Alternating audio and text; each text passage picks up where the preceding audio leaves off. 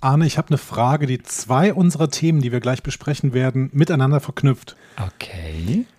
What if Hydra hätte Bucky Barnes niemals aus dem Eis gerettet? Hätte es etwas an diesem Film geändert? Berechtigte Frage. Es gab da ich, berechtigte Frage und ich würde die Frage mit Ja beantworten. Darüber werden wir gleich reden, wenn es wieder heißt. Naja, gut, ihr wisst, wie es heißt. Ihr hört einfach Marvel, eure Gebrauchsanweisung für das MCU.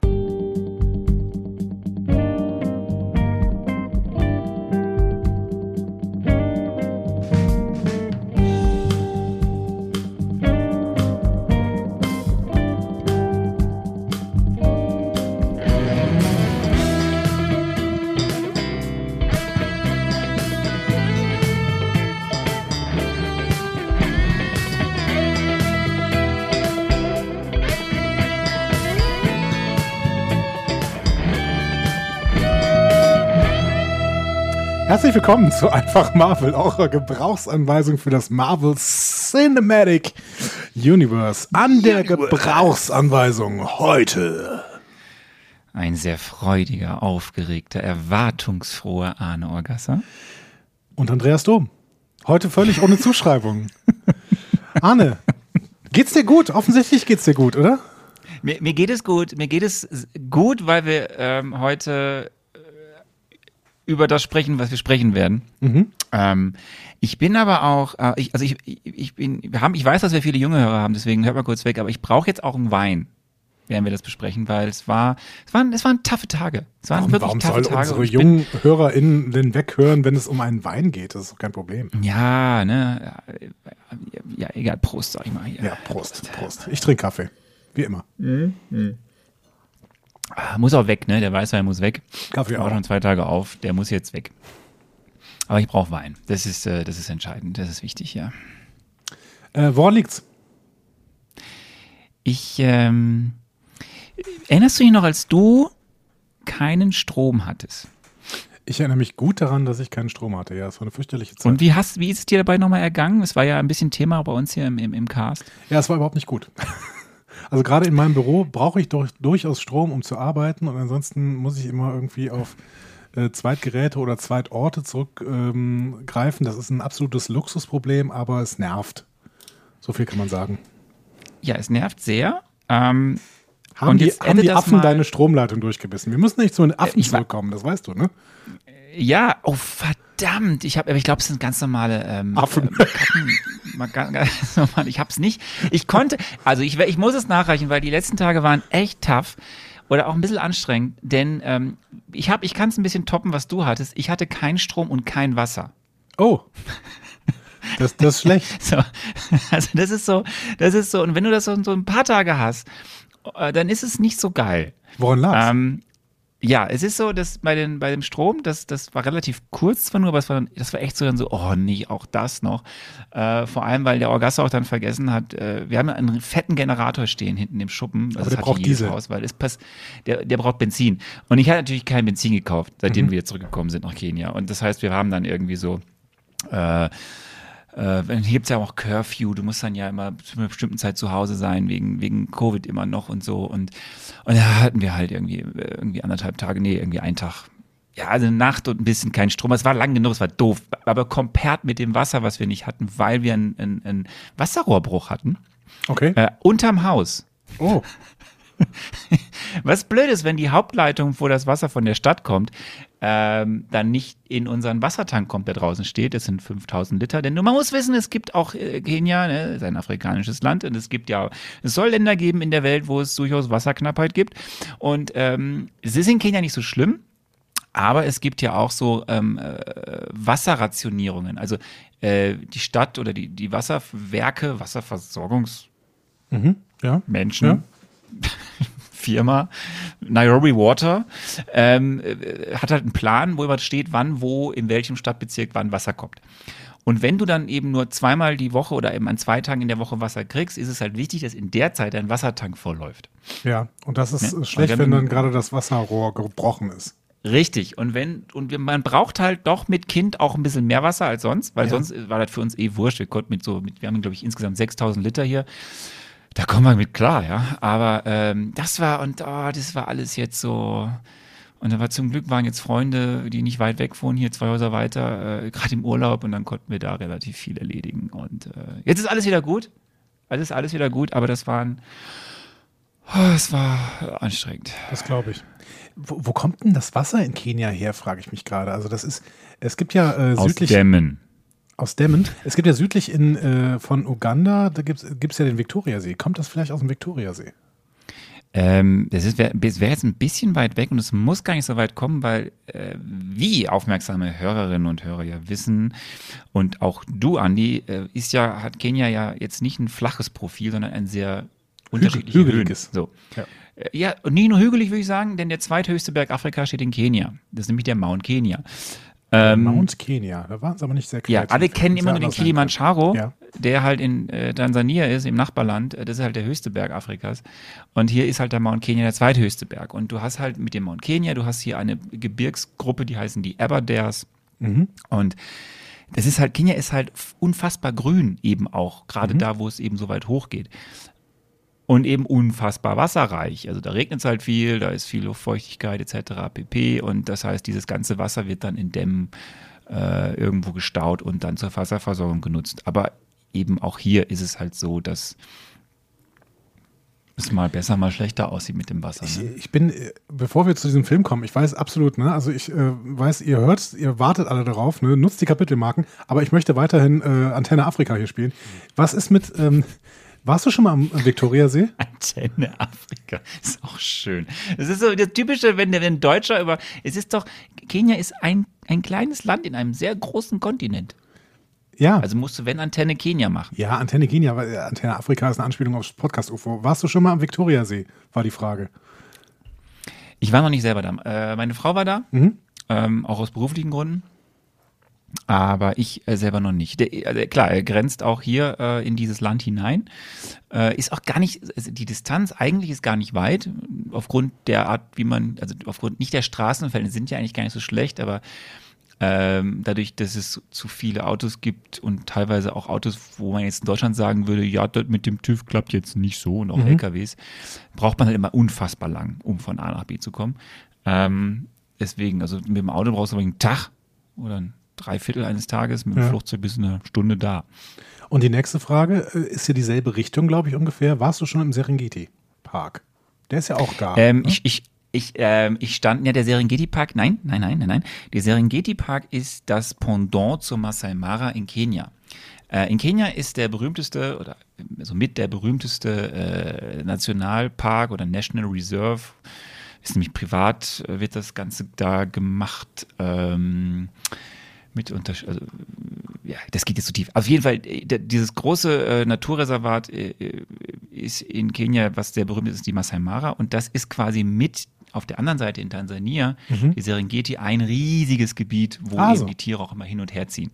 Uh, und ich stand zwar schon in der Serengeti, das ist immer ganz lustig, es gibt dann irgendwo mitten in der Pampa dann diese Grenzsteine, also zwischen Kenia ja. und Tansania, und dann ist das immer so, oh, Kenia, Serengeti, Kenia, äh, Tansania. Dann springst du immer hin und mhm. her und das ist immer ganz lustig. Du darfst aber auch nicht weit rein, weil dann kommt irgendwann das Militär und knallt dich ab oder so. Keine, nein, aber nein, das ist halt wirklich verboten. Tansania ist auch nicht so äh, schlimm, oder? Also äh, regiert. Äh, Tansania ist, äh, also, wir sind ja eigentlich ein, ein ne, eskapistischer Podcast. Wir müssen jetzt nicht ja. über die tiefen, großen nein, nein, politischen Schwierigkeiten des afrikanischen Kontinents reden. Auch bin ich da, glaube ich, der, ich könnte zwar ein bisschen erzählen, aber der Falsche, und das, ne, meine Frau macht das ja beruflich.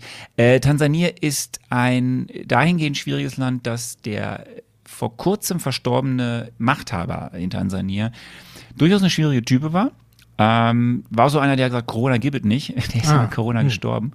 Ähm, Ärgerlich. Was, äh, Gott hab ihn selig, aber der hat wirklich seinem Volk nicht gerade das Beste mit auf den Weg gegeben. Es gibt ja leider Gottes in Afrika hier und da Machthaber, wobei da muss man gar nicht nach Afrika gucken, ne? Das gibt es Nein, ja auch anderswo in der Welt. Ja. Mhm ähm, äh, die äh, ihrem Volk nicht das Beste wollen oder nicht immer das tun, äh, was dem Volk gut tut. Und es ist dann immer schwierig zu sagen, ob das jetzt wirklich die demokratischen Standards hat oder nicht. Aber das kannst du auch bei manchen Dingen, also Kenia ist ja schon sehr weit, mhm. aber auch hier, ich muss ja, in Kenia ist ja für mich immer so Kölsche Klüngel. Ja, ja gut. Kenia ja. ist sehr weit in. Korruption ist hier halt leider ein Thema, das ist doof. Ja, das aber in Deutschland auch, ne? So Also ein ich mein- Staat von innen auf, Ja, ja. aber äh, eigentlich ist es nicht viel anders als in Köln. Ja, eben, genau. Und äh, aber ich, ja, so, Punkt. Ich, ich fände es äh, total spannend, da mal ein bisschen näher äh, einzusteigen, wie denn die, so die politischen Verhältnisse. Aber vielleicht nicht an diesem Ort, vielleicht nicht bei einfach Ja, Marvel. aber da, da könnten wir, da könnten wir, ja, aber, oder wir machen irgendwann eine Sonderfolge. Wir kommen ja irgendwann zu Black Panther. Ne, wir kommen ja irgendwann zu Black Panther. Und vielleicht sollten wir dann, wenn wir äh, in Marvel-Metze zu Black Panther sind, äh, entweder die Antje, ne, äh, die Antje einladen, was wir ja auch mal vorhaben, äh, Mhm. Ja. die uns immer diese tollen Sto äh, äh, Station Voice spricht und ähm, oder eben meine Frau. Und dann könnten wir ja mal ein bisschen nochmal tiefer eintauchen in Kenya Culture. Finde ich gut. Und dann, Und ich, ich würde gerne auch über Uganda reden, das haben wir jetzt gar nicht gemacht, da müssen wir auch noch drüber reden. Ähm, so einfach mal so. Überhaupt keine Ahnung was, von. was, Ja, du hast keine Ahnung davon, aber ich finde Uganda ähm, sehr schön auf ähm, Google Street View. So. ähm, ke- kehren, kehren wir nach dieser schönen Begrüßung mal, ähm, würde ich sagen, zum Marvel Cinematic Universe zurück, aber noch nicht, noch nicht zu unserem Captain America, Wir sondern haben, wir haben noch ein bisschen was, wir haben ein paar Sachen davor. Genau. Äh, heute, heute, an dem Tag der Veröffentlichung, also Ja. wir zeichnen am Montag, den 9. Haben wir schon August? Ja, wir haben Ja. August, den 9. August auf. ja, Montag, Und- 9. August, richtig? Ja, mit Kind, ja, Zeit, Zeit ist relativ. Und ähm, Auch ohne Kind übrigens. Aber weitermachen. wenn diese Folge veröffentlicht wird, dann habt ihr einen marvelous Marvel Mittwoch, denn nicht nur gibt es uns, Ja. sondern es gibt auch eine neue Folge äh, bei Disney Plus. Äh, die vierte Folge, äh, Quatsch, die vierte Serie im Jahr 2021 aus dem MCU, vierte neue Serie. Und es ist What If? Und das ist eine Serie für dich, Andy. Das haben wir letztes Mal schon gesagt. Das, das ist ist jetzt eine eine Serie für dich, Animationsserie, weil oder? das ist die erste Animationsserie äh, aus dem Marvel Cinematic Mhm. Universe. Ähm, äh, nicht, dass es schon nicht Marvel mal Animationsserien gab, aber jetzt im MCU ist es Ja. die erste Animationsserie. Und das Spezielle ist halt, deswegen, das haben wir glaube ich auch bei Twitter, das haben wir letztes Mal auch schon gesagt, ist ja ganz lustig, weil die machen ja das, was du eigentlich schon die ganze Zeit machst. Ähm, die zeigen alternative Handlungen. Ja. Ne? Also was wäre, wenn zum Beispiel nicht Captain America Captain America ist, sondern zum Beispiel Peggy Carter Captain America ist, sondern nämlich Captain Carter und sowas halt. Und es ist, äh, ich bin sehr gespannt, werden wir ja irgendwann dann mal besprechen, wenn wir dann da sind. Aber ähm, ja, die startet quasi heute, wenn ihr das hört, äh, auf Disney Plus. Und ich, ich erzähle das nur, weil es einen sehr, sehr lustigen Fun Fact gibt äh, dazu. Denn im Zuge dessen jetzt der Promo dafür wurde bekannt, dass es tatsächlich ein Crossover geben soll bei Disney Plus im St- Stile von What If zwischen Marvel und Star Wars. Okay, äh, warum?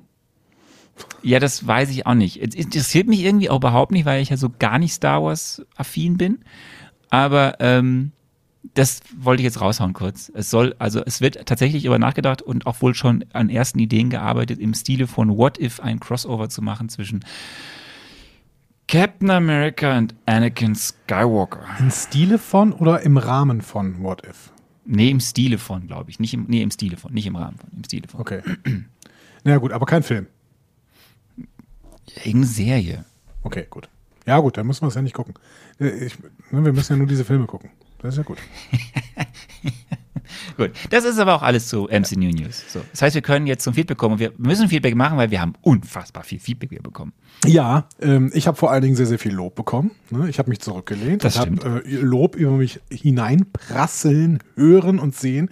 Es war großartig, denn offensichtlich habe ich diesen Film relativ gut erkannt und ähm, ja, mittlerweile kann ich ja da auch dazu sagen, ha, habe ich diesen Film gut erkannt. Meine Güte. Ja, wobei die Dazu später Meinungen, du hast wirklich viel Lob bekommen, du hast viel Lob bekommen, aber die Meinungen am Ende dann doch auseinandergingen, wie gut du jetzt dabei warst.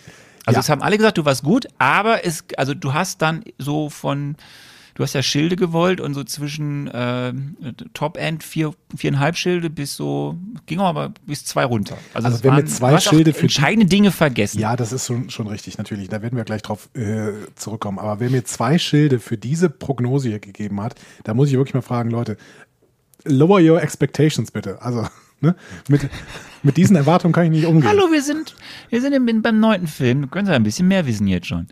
Noch mehr, also Leute. So, äh, vielleicht gehen wir mal ein bisschen auf Feedback ein. Du hast das ja hier ein bisschen kuratiert, sodass ich äh, da einfach nur ablesen muss. Das ist, vielen Dank auf jeden Fall. Ja, ein Traum, ne? Ein Traum. Ein absoluter ja, Traum. Zeit heute. Deswegen fangen wir mal äh, an mit der lieben Tanja. Tao Tao schreibt: Hallo, ihr Lieben, den One-Shot mag ich sehr. Auch die Serie Agent Carter sage ich sehr gerne. Den zweiten Captain America-Film habe ich bereits wieder geschaut und bin gespannt auf eure Meinung. Könnte sein, dass es diesmal womöglich auseinandergeht zwischen uns. Bis dahin, danke für eure Mühen. Ähm, ja, das ging noch ein bisschen auf Twitter weiter, hatte ich immer das Gefühl, ne, dass äh, Tanja so ein bisschen ja. angespielt hat. Ja, ich bin nicht so richtig zufrieden mit dem Captain America Film 2. Äh, andere Leute haben dagegen gehalten, unter anderem du. ja, ich habe ein bisschen Angst. Ich habe ein bisschen Angst. Ähm, das ist, Tanja, das ist, Tao, Tao, Tanja, das ist jetzt für dich, ähm, diese Folge. Auch sehr stark. Ich werde versuchen, für alle anderen zu geben, da. dass ja, für alle ich, ich mache heute, diese heute ist heute nur für dich, Tanja. Was, was Arne, Arne, macht das ja, heute nur für dich und äh, alle anderen. Das hat mich schon unter Zugzwang gesetzt, ähm, äh, dein Konter, weil ich auch wirklich manchmal so dachte so, ich habe es auch mit einem so in einem Gift gemacht, so why, was, was, was ist jetzt, was habe ich verpasst, das, das, das, was kann man da so? Aber ich werde versuchen, das zu erklären. Vor allem, ich glaube, sie hat sich ja auch ähm, ich habe einen Tweet rausgehauen, in dem es hieß, dass es einer der einflussreichsten Filme des MCUs ist. Und das habe ich erstmal einfach genommen, mhm. weil es einfach, man kann zahlreiche äh, Webportale, ob jetzt in Deutsch oder in Englisch lesen, die das halt so sagen. Ja. Ähm, aber da, da wurde es mal Konter gegeben kurz. Und jetzt, ich bin ein bisschen angespannt, dass ich heute hoffentlich alle Infos, die ich so zusammengetragen habe und auch so was man jetzt aus diesem Film rausnehmen kann, äh, so überzeugend darbieten kann, um wenigstens äh, zu erklären, warum das man so sehen könnte. Liebe Leute, ihr merkt, der Arne ist heute emotional dabei. Angespannt. Möchte, ich brauche mehr Wein. Ich brauche mehr Wein. Arne möchte emotional diesen Film verteidigen und ihr wisst jetzt schon, er wird diesem Film eine Bestnote geben. Er wird diesen Film besser bewerten als alle Filme zuvor. Und jetzt ist nur noch die Frage, wie mache ich's? Wie werde ich uh, diesen ich Film bewerten? Ähm, soll ich weiter, weiter im Feedback machen, damit wir nochmal von Tanja ein bisschen so ähm, auf den Boden der Tatsachen zurückgeworfen werden. Körnchen ja, schrieb, auf der Suche nach einer Iron Man 3 Folge bin ich zufällig auf euren Podcast gestoßen. Ich glaube, das war vor zwei Wochen. Ich fand die Folge so kurzweilig anzuhören, euch so nett und das Konzept total spannend, sodass ich inzwischen ganz durch bin mit allen Folgen, die ihr bisher gemacht habt. Ich glaube, ich mache jetzt mit euch zusammen meinen Rewatch und lerne ganz viel mit euch zusammen über die spannenden Hintergründe. Danke für den echt yeah. interessanten Podcast. Von mir gibt es für die Spekulation drei von fünf Schilden. Um den Punkt rund um Nick Fury hast du dich ja erfolgreich gedrückt, lieber Andi. Generell gebe ich den Film eine glatte Eins. Macht weiter so. Ich freue mich so auf die nächsten Jahre mit euch, bis wir dann mit allen Filmen, Serien und so und Co. durch sind. Ihr macht doch bestimmt weiter nach Endgame. Liebe Grüße. Also, ähm, hast du letztens gesagt, hast du letztens ja, ich, gesagt, dass nochmal, ich kann, mir, ich kann mir vorstellen, nach Endgame weiterzumachen und dann irgendwie zu jedem Film eine Folge oder zwei Folgen mit Spekulationen so zu machen. Aber ähm, Serien Körnchen, da haben wir nie drüber ja, gesprochen. Moment, Moment, Moment. Wir machen das ja alles. Wir erinnern uns an unsere allererste Folge. Damit ich die Serie gucken das, damit kann. du, wenn du gucken kannst, und das, dann wirst du sie so toll finden, dass wir dann weiter sprechen müssen. Ich sage es dir. Ich bin mir unsicher an der Stelle. Machst du einfach weiter? Ich mache einfach dann so den, den, den, den Sidekick. Ja, kann ich, kann ich gerne machen. Ähm, vielen Dank auf jeden Fall, Körnchen. Wir gehen weiter zu Hannes. Hannes schrieb: Hallo, ich bin 13 Jahre alt und höre euren Podcast sehr gerne und freue mich jeden Mittwoch auf eine neue Folge. Viele Marvel-Filme habe ich heute, äh, habe ich auch noch nicht gesehen. Mache gerne einen Marathon mit euch. In meiner Familie ist leider keiner außer mir so Fantasy- und Science-Fiction-Film begeistert, deswegen muss ich die meisten Filme allein schauen. Bei vielen der Filme habe ich leider nicht die Möglichkeit, sie anzuschauen, weil die Bücherei in unserer Gegend sie nicht hat und sie nicht in verschiedenen Online-Mediatheken sind, habe leider kein Disney Plus. Aber trotzdem höre ich euren Podcast, weil ich euch sehr sympathisch finde und ihr die Filme nicht so sehr spoilert, so kann ich auch gut nach dem Podcast noch ansehen.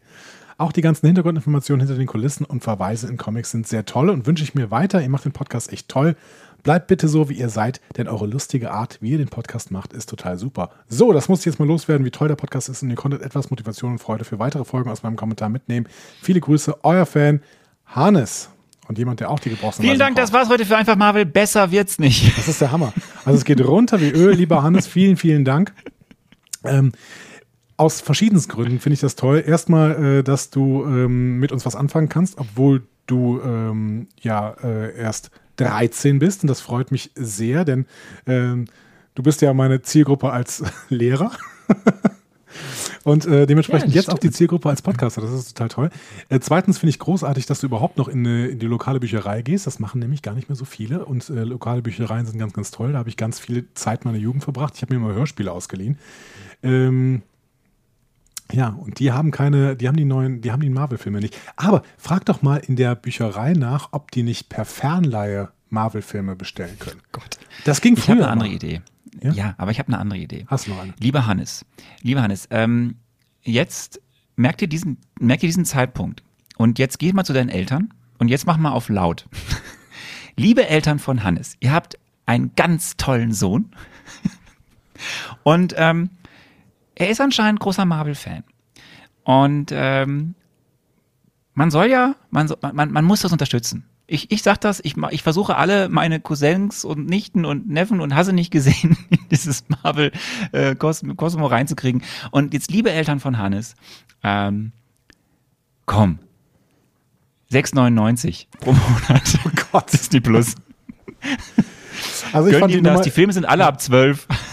das ist geht. äh, bestimmt auch nicht so. Aber ich, So. ähm, Hannes, ich, ich habe jetzt alles die, ich gegeben. fand die Ich Nummer mit der gegeben. Bücherei und mit der Fernleihe fand ich ein bisschen, bisschen pädagogischer, aber ähm, liebe Eltern von Hannes, Ja, viele du bist Grüße. ja Lehrer. Ich bin, ich bin nicht Lehrer. Ich mache Innovation und Digitalisierung und so. Das ist was anderes. Ach, stimmt. Ich bin Papa jetzt und, und mach da meine Du machst Innovation, das heißt, am. Ende, am Ende deines, äh, deines Schaffens sind die Büchereien alle weg. Nein, ich finde Büchereien auch toll. Ähm, aber äh, ja, es ist, es, ich bin gespannt, wie lange es das noch gibt, ja. Ich hoffe sehr, sehr lange ähm, mit Zusatzangeboten. Ich äh, finde auch das ganz, ganz toll, diese Büchereiangebote, wo Kindern vorgelesen wird. Nicht, weil ich das nicht zu Hause auch tun toll. könnte, Das sondern weil Das das, ist richtig. dann sitzen Kinder, mehrere Kinder da irgendwie im Kreis, und denen wird vorgelesen. Leider wahrscheinlich in den letzten anderthalb Jahren in der äh, Pandemie nicht. Aber wenn das doch wieder starten würde, vielleicht startet es, wenn, wenn dein Kind so alt ist, dass es sich dazusetzen kann, und dann kann es äh, vorgelesen bekommen in Büchereien. We will see. We will see. Wir gehen weiter zu Jörn. Ähm, da hast du Auszüge raus kuratiert, das finde ich auch sehr, sehr schön. Der Jörn hat nämlich einen sehr, sehr großen Beitrag geschrieben, den hatte ich mir auch schon komplett durchgelesen. Ähm, jetzt hier an dieser Stelle hast du rausgesucht. Ein Hinweis noch zur Post-Credit-Szene von Thor. Es war nicht Natalie Portman, die Thor am Ende in die Arme gelaufen ist, sondern die Ehefrau von Chris Hemsworth. Wusste ich nicht. Also Cool. ich wusste nicht, dass, dass, dass Natalie da schon weggerannt ist, Natalie Portman von dem Film. Und das ist dann toll. ist- Danke für die Info. Dann waren es vielleicht Nachdrehs oder so, ne? wo Natalie Portman schon nicht mehr verfügbar war oder so. Keine Ahnung. Ist Interessant auf jeden Fall. Ähm, zu eurem jetzigen Podcast muss ich sagen, dass ich es wirklich toll finde, dass ihr aktuelle Themen um das MCU herum ansprecht. Und ich finde es gut, dass Scarlett die Klage erhoben hat. Sie kann kaum etwas verlieren und sie zeigt allen Studios, dass man nicht an die Kreativen denken muss. Bezüglich Kevin Feige bin ich mir noch nicht einmal sicher, ob er sie nicht vielleicht ermuntert hat, um seine eigene Position mal wieder zu prüfen bzw. zu festigen. Denn es dürfte dabei bleiben, dass Disney auf diesen Mann nicht verzichten kann. Ich denke, ihr werdet später auch nochmal über das Thema James Gunn sprechen. Oder Yep. ähm, Arne, ich glaube, im, in Vorbereitung auf äh, Guardians of the Galaxy werden wir über James Gunn sprechen, richtig? Das ist dann nächste Woche. Ach krass. Ja, Weil, äh, ich weiß ja, dass James Gunn äh, Guardians of the Galaxy gemacht hat. Er hat jetzt auch Suicide Squad gemacht für DC. Ja, ne? genau. Ähm, genau, mehr weiß ich über James Gunn nicht, aber immerhin diese beiden Sachen. Ähm, ich bin gespannt, was da alles bei rauskommt, äh, schreibt Jörn weiter. Bezüglich der Frage, wo Kevin Feige im Verhältnis zu den äh, Studios steht, finde ich eine seiner letzten Aussagen im Interview gegenüber Rotten Tomatoes bezüglich Spider-Man auch sehr interessant. Arne, bitte mal reinhören, falls noch nicht geschehen. V vielen Dank. Ich habe das Interview nicht gesehen. Ich habe nämlich nur Sachen daraus gelesen und dann habe ich es mir angeschaut aufgrund dieses Tipps. Und ähm, wenn ich das letztes Mal schon gesehen hätte, hätte ich dich total widerlegen können. Dass äh, Kevin Feige eventuell dann auch äh, in diese Good Guy, Bad Guy äh, Ja, Masche also weil er wirklich da nochmal sagt, was ihm eigentlich wichtig ist und, und, und äh, sich, auf eine gewisse Art und Weise von so Machtgeplänkeln, Geldspielen etc. pp. wirklich entfernt und das geht auch nochmal um, um, da kommen wir dann zu. Also ich erzähle jetzt nicht zu viel, weil wir kommen dann beim Thema Superman auch dazu. Ähm, Superman? ja, Quatsch, Spider-Man. Ähm, ja, Gott. Äh, nee, aber bei Thema Spider-Man, wenn dann irgendwann wir über Spider-Man reden, ähm, weil das ja so eine schwierige rechte Situation ist Ja. mit Sony. Und äh, da werden wir dann gewisse Geschichten erzählen. Und das, das bezog sich auch darauf in dem Interview. Und da hat man echt gemerkt, so, das ist ein guter. Der Mann ist ein guter. Der gehört zu den Guten, Mhm. nicht zu den Bösen. Ja. ja, weil über Superman, ich war gerade so ein bisschen verwirrt, über Superman sprechen wir ja in, dem, ähm, so. in unserem Sequel-Podcast ähm, einfach DC am äh, DC-Dienstag. okay. ähm, Jörn schreibt noch weiter zu Cap. Irgendwie wusste ich schon, dass du, Andreas, vermuten würdest, dass Bucky der Winter Soldier ist. Und ich bin gespannt, wie du auf den Film reagieren wirst. Für mich und meine Familie ist es absolut einer der besten MCU-Filme, der es absolut auch mit anderen großen klassischen Filmen aufnehmen kann. Er hat so viele ikonische Szenen und bringt eine wirkliche Figurentiefe, dass ich ihm tatsächlich eine 1 Plus geben muss. Naja, bin sehr gespannt. Oh, da bin ich, ja, ja, ja. Ich sage jetzt, ich könnte jetzt was sagen, aber ich sage es gleich erst. Kommen wir zu Anna. Anna äh, schrieb, also Anna empört mich, das muss ich an dieser Stelle schon mal sagen, aber Anna schrieb auf jeden Fall, ich denke ja, dass Anni zwar einen netten Film beschrieben hat, ihm aber der wirkliche noch besser gefallen wird. Ich gebe 2,5 von 5 Schilden, den halben aus Richtig Sympathie. so. Hallo? Jetzt sag ich ja, zwei, zwei Schilde. Zwei Schilde. Also, liebe Anna, das ist, äh, da müssen wir aber darüber reden. Freue mich sehr auf den nächsten Mittwoch zu Scarlett Johansson. Ich finde die Klage höchst interessant in der Sache, soweit ich die durchschaue, gut und richtig. Und ich finde es klasse, dass ihr diese Dinge mit hineinnehmt. Ja. Wenn es Es, sind ist. übrigens noch weitere, es sind übrigens noch weitere Sachen passiert, also so Kleinigkeiten, dass sich jetzt wieder der Anwalt von Disney gemeldet hat, etc. pp.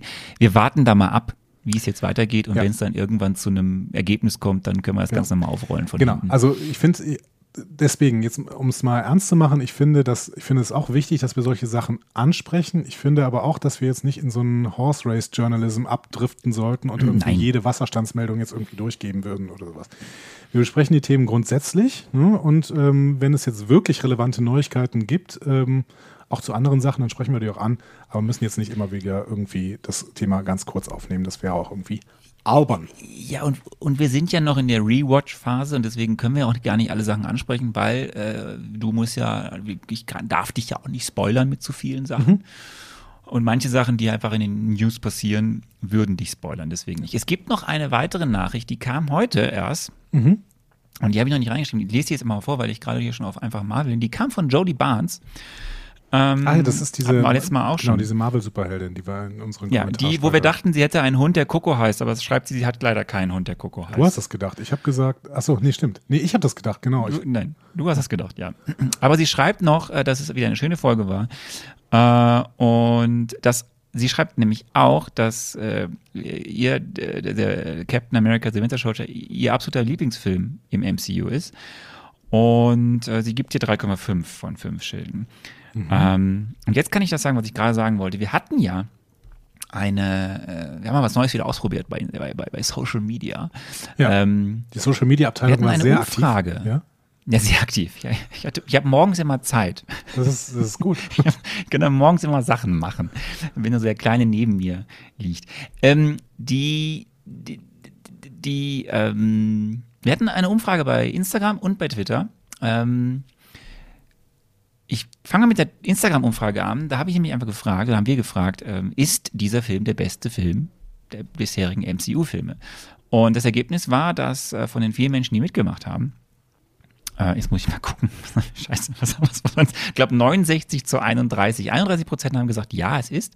Und 69 Prozent haben gesagt, nein, ist er nicht. Der beste Und, aller ähm, bisherigen MCU-Filme, auch der, auch der dieser Ja. dritten Phase mit hier äh, Avengers Endgame, Ultimate und so. Ja, der beste aller bisherigen MCU-Filme. Ich habe das bewusst gestellt, weil es, du, hast das, wenn du dir auch gerade in englischsprachigen Publikationen oder Online-Seiten so anschaust, die dann immer wieder ja so Rankings rausbringen, ne? seien es Rankings, die dann die Redakteure irgendwie machen oder seien es Rankings, die, die, die äh, mit Hörern oder mit Leserinnen und Lesern gemacht werden. Der Film landet immer ohne jetzt wir jetzt was vorwegnehmen, weil der Film landet immer irgendwie unter den Top 3 bis 5. Ja, das hat sie ja beim letzten Mal auch Ähm, gesagt. Mhm.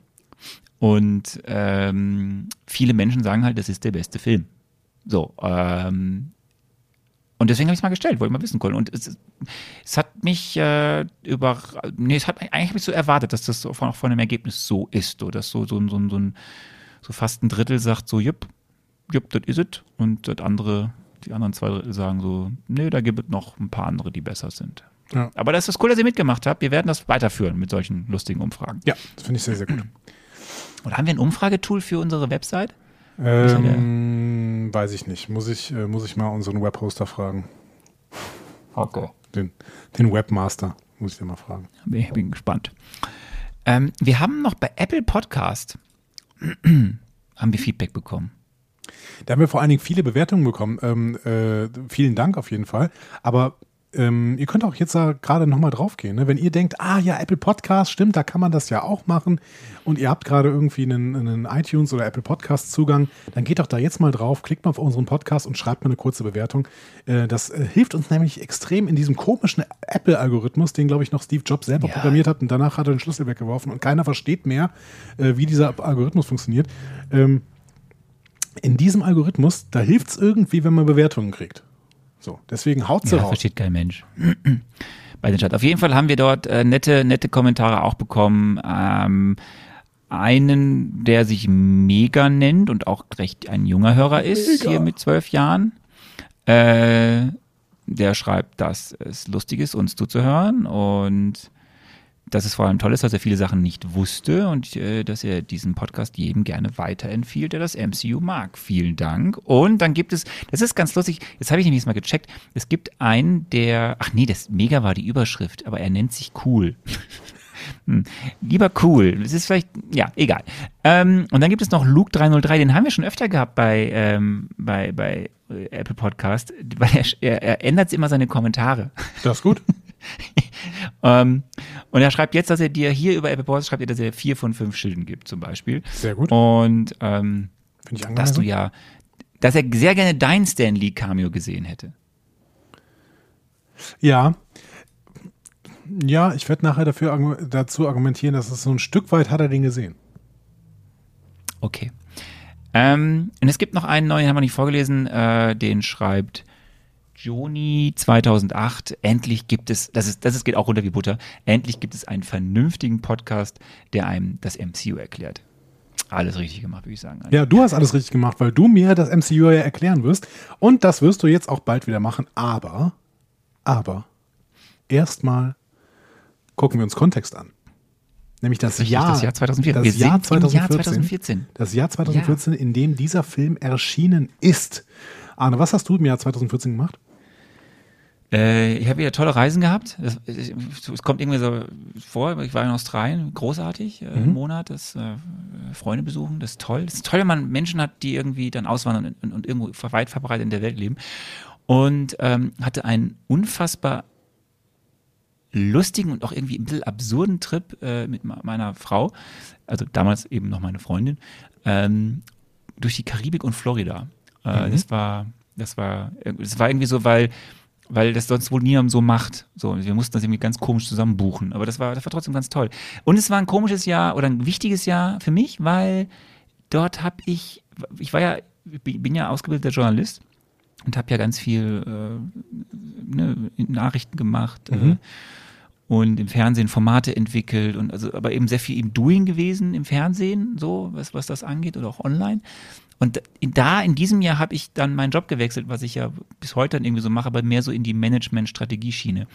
Und das ist, ähm, das war so rückblickend, ist das immer noch so ein Jahr, wo ich nachdenke, manchmal, nicht, dass das, es war toll alles, aber wo ich mal so, schon manchmal denke, so, da ist es passiert, dass ich nicht mehr so richtig aktiv selber was mache, sondern eher so denke.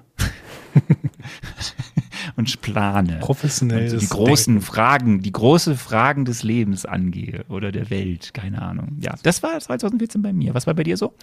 Äh, ehrlich gesagt gar nicht so viel Besonderes. Ich habe mich auch immer in meinen Job reingefunden und die ersten Jahre ähm, als äh, Lehrer bist du da relativ auch äh, stark mit beschäftigt. Was ich aber tatsächlich, äh, was bei mir so ganz, ganz besonders war im Jahr 2014, ist, dass ich angefangen habe, meinen ersten Podcast zu hören. Das heißt, ähm, ich muss schon sagen, dass irgendwie dieses Medium, das Entdecken dieses Mediums auch ein Stück weit mein Leben verändert hat, ähm, weil ich seitdem irgendwie äh, immer mehr Podcasts höre und mittlerweile eigentlich immer nur Podcasts höre. Bei allem, was ich tue, was äh, irgendwie ähm, keine hundertprozentige Aufmerksamkeit äh, braucht, höre ich Podcasts. Ne? Also irgendwie, keine Ahnung, Gartenarbeit, Hausarbeit, äh, wie auch immer, beim Autofahren natürlich. Ähm, Immer höre ich Podcasts dabei. Mein erster Podcast, den ich damals gehört habe, war der Pencast. Der ist mittlerweile da eingestellt, ähm, aber zum Beispiel der Christian vom Pencast macht weiterhin einen Filmpodcast. Das ist auch ein Filmpodcast gewesen übrigens, ne? Pencast mit dem Untertitel Wir hassen Filme. Ähm, ganz, ganz toller Podcast war das. Ähm, wie gesagt, leider mittlerweile eingestellt. Aber der ähm, äh, eine, der Christian, macht weiterhin einen Podcast, äh, einen Filmpodcast, nämlich ähm, der heißt Katz. Hier mal eine Empfehlung für Katz, den Filmpodcast. Der Christian war damit gerade in Cannes und hat da sich Festivalfilme angeguckt und äh, fährt jetzt, glaube ich, Ende des Monats oder irgendwann jetzt nach Venedig zum Filmfestival und guckt sich da wieder Filme an. Und Ich bin neidisch. wegen Cannes und wegen Venedig oder? Hm, ja, auch. Ja? Also ja, auch des, also deswegen. Ja. Mich auch, deswegen, ja. Mich Ja. auch. Nein. Aber ihr könnt auch gerne äh, nochmal in die alten Folgen des Pencasts, die werdet ihr wahrscheinlich irgendwo bekommen, da nochmal reinhören, weil dieser Podcast sich auch wirklich sehr, sehr stark lohnt. Was war sonst 2014? Du hast, glaube ich, ein bisschen, du hast ein bisschen geguckt, ne? Ich habe ein bisschen geguckt, was sonst so passiert ist. Dann äh, bin ich erstmal abgedriftet, weil es tatsächlich politisch gesehen ein relativ dramatisches Jahr war, muss man sagen. Denn äh, sofort im Januar hat Russland die Krim annektiert und die gesamte Ukraine in eine relativ tiefe Krise gestürzt. 2014 war das, okay, ja, Ja. okay. Ähm, eine Krise, von der sich die Ukraine bis heute nicht so hundertprozentig erholt hat, was natürlich auch daran liegt, dass Russland weiterhin die Krim annektiert hat. Ähm, aber da wollen wir auch in dieser Tiefe nicht drauf eingehen. Weiterhin ähm, die Terrororganisation Daesh, die sich äh, selbst unangemessenerweise Islamischer Staat nennt. Wir sollten sie immer Daesh nennen, weil das mögen die nicht. Ähm, die erzwingt in Syrien mehr und mehr einen Stellvertreterkrieg, der ebenfalls bis heute andauert. Hm? Auch Syrien ist noch Ja, nicht das das komplett befriedet. Immer, ja, ja. Ähm, und wenn es befriedet wird, dann wird es auch auf eine Art und Weise befriedet, die vielleicht auch nicht jedem gefallen kann. Nämlich dann wird sich der ähm, damalige und bisherige Machthaber äh, Assad weiterhin durchsetzen, der auch von bestimmten Parteien in diesem Krieg, in diesem Stellvertreterkrieg, der es ja ist, ähm, unterstützt wird. Und ähm, in westafrikanischen Ländern ist Ebola wieder ausgebrochen. Und auch das war relativ dramatisch, gerade in Ghana, glaube ich. Ne? Hast du auch irgendwas Schönes? Ich habe auch irgendwas Schönes. Ich habe eine positive Nachricht. In Australien äh, hat, das, hat der Federal Court die Einführung eines dritten Geschlechts beschlossen, mit dem Menschen in Zukunft leben dürfen. Ah, okay. Ähm, ansonsten, neutral können wir betra betrachten, Deutschland wird in Brasilien Weltmeister. Ne, da haben sich in Deutschland sehr, sehr viele Menschen drüber gefreut. Ich auch. Ja, das war natürlich toll. Ja. Es war ein tolles Erlebnis. Ne?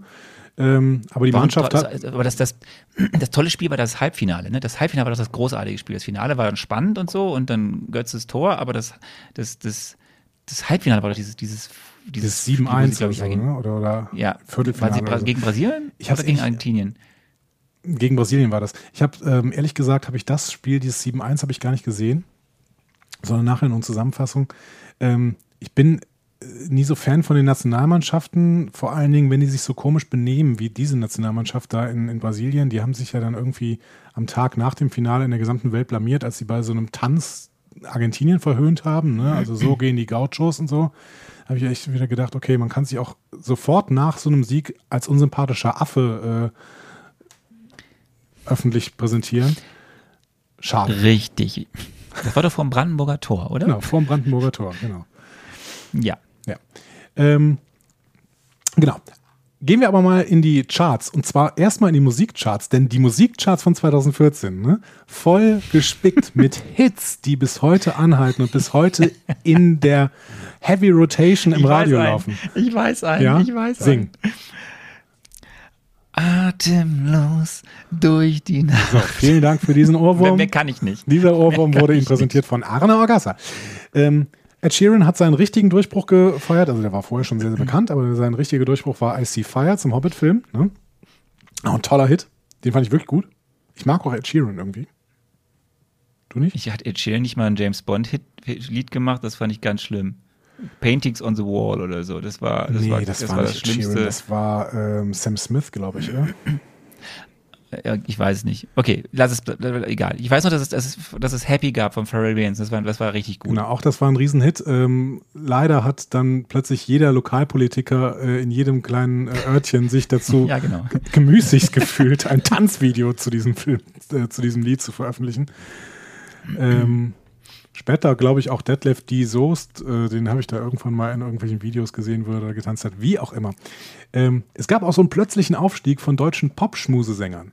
Ne? Andreas Borani, Adel Tawil, äh, der hatte vorher schon mit, mit, ähm, äh, mit hier Ja. äh, Annette Humpe zusammen äh, Musik gemacht und Mark Forster. Ne? Also äh, Andreas Borani hat in diesem La Ja, aber äh, der ist ja aus der Reihe, die du jetzt nennst, noch der, der, der, der nicht, der, der, nicht der Schlimmste.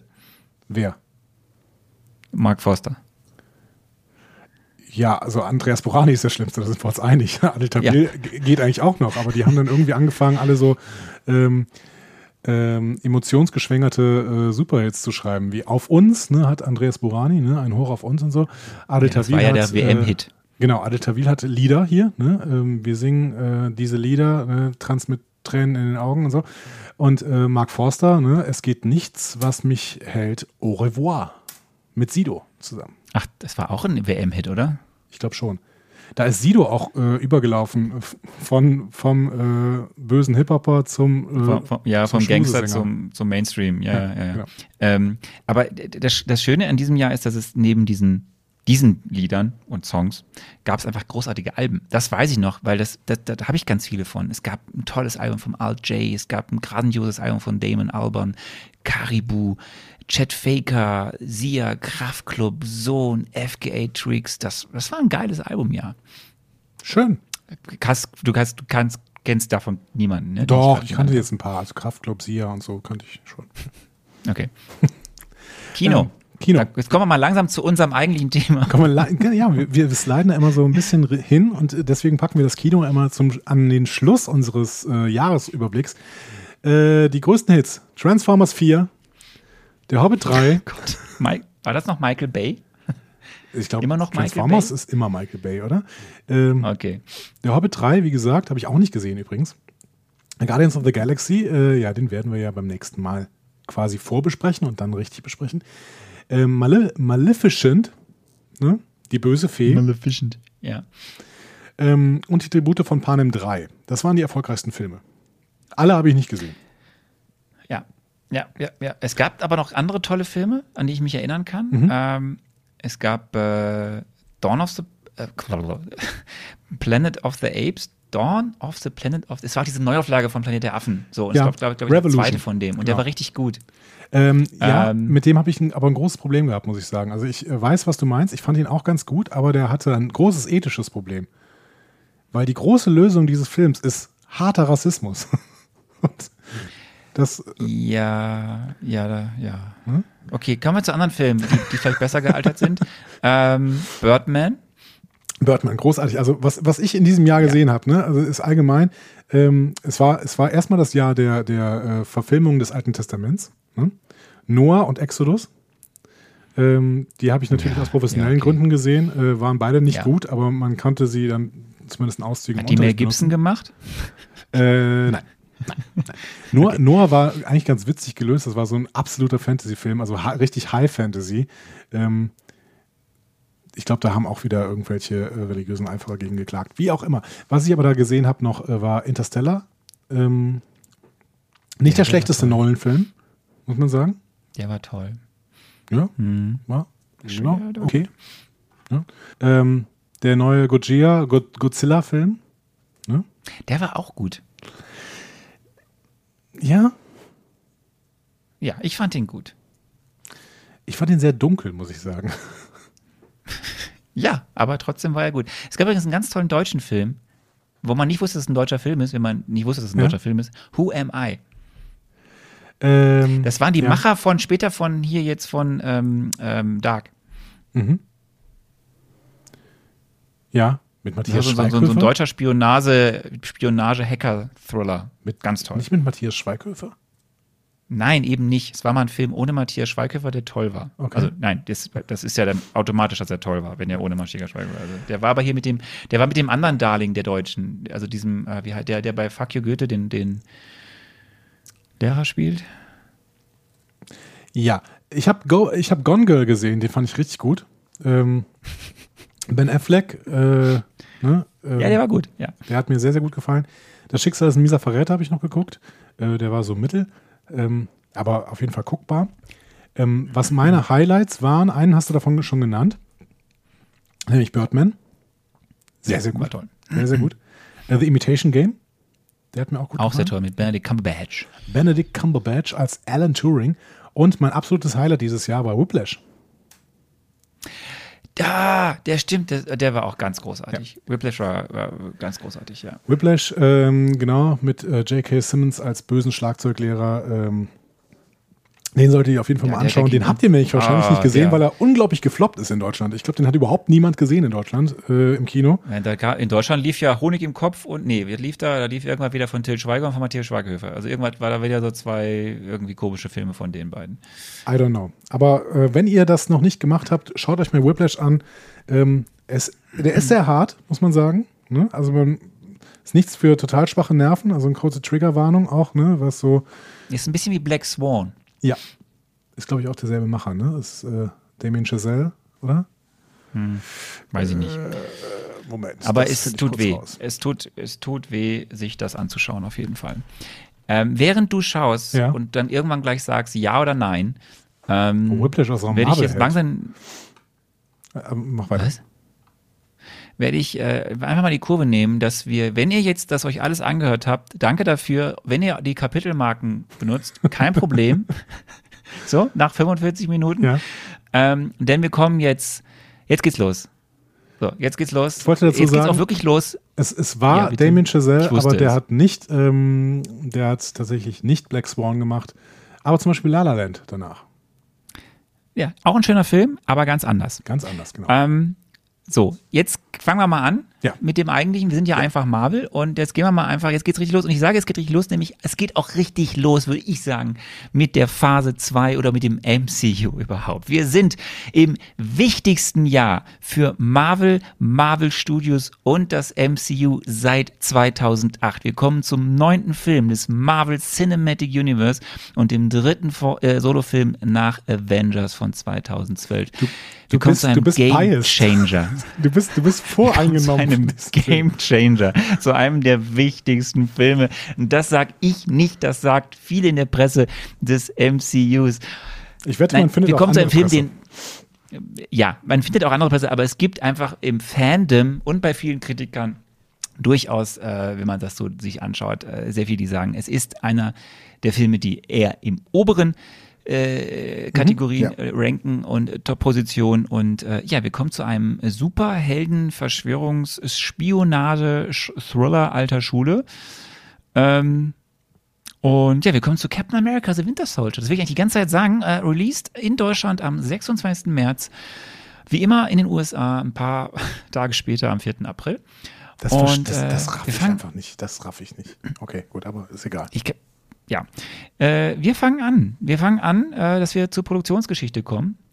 Ähm, es gibt jetzt gar nicht so viel zu erzählen, was irgendwie mit Marvel und Disney ist. Da ist nichts. Da kommen wir erst im nächsten Jahr wieder zu. Ähm, Wenn es um das Jahr 2015 geht, da wird es dann spannend. Da sind wir ja auch bei Age of Ultron und all den Dingen rund um Feige, Perlmutter und äh, Joss Whedon, alles so Namen, die wir in den letzten Folgen schon hatten. Aber wir Ja. kommen zu Cap 2, der Produktionsgeschichte zu Cap 2. Oder wir könnten noch sagen, wie ein Film auch komplett geräuschlos produziert werden kann. Das hat auf jeden Fall Vorteile, hatten wenn ja- sowas passiert, ja. Wir hatten ja Thor beim letzten Mal und jetzt haben wir halt einen anderen Film. Und ich muss, ich kann gar nicht so viel erzählen, weil es ist wirklich, es ist einfach sehr smooth produziert worden. Ähm, wir erinnern uns, äh, der erste Captain America kam 2011 in die Kinos. Eben ein Jahr vor Avengers. Da haben wir zum ersten Mal dann Steve Rogers, Chris Evans alias Steve Rogers gesehen. Ähm, und wie ich ihm mal letztes Mal erzählt habe, während äh, die Kollegen, die Tor gemacht haben, dann relativ schnell den nächsten Film auf die Leinwand bringen mussten, hatten jetzt hier die Menschen hinter dieser Produktion einfach ein bisschen mehr Zeit, äh, weil es eben erst 2014 war, wo der Film dann veröffentlicht werden sollte, im Gegensatz zu Thor. Vielleicht liegt es auch daran, dass da einiges besser gelaufen ist. Ich weiß es nicht. Die Autoren kennen wir schon, ich habe es letztes Mal schon erzählt, es sind wieder Christopher Marcus und Stephen McFeely. Autoren, die wir einfach noch bei vielen relevanten Filmen des MCUs sehen werden, weil eben man festgestellt hat, das, was die machen, das machen die anscheinend ganz gut.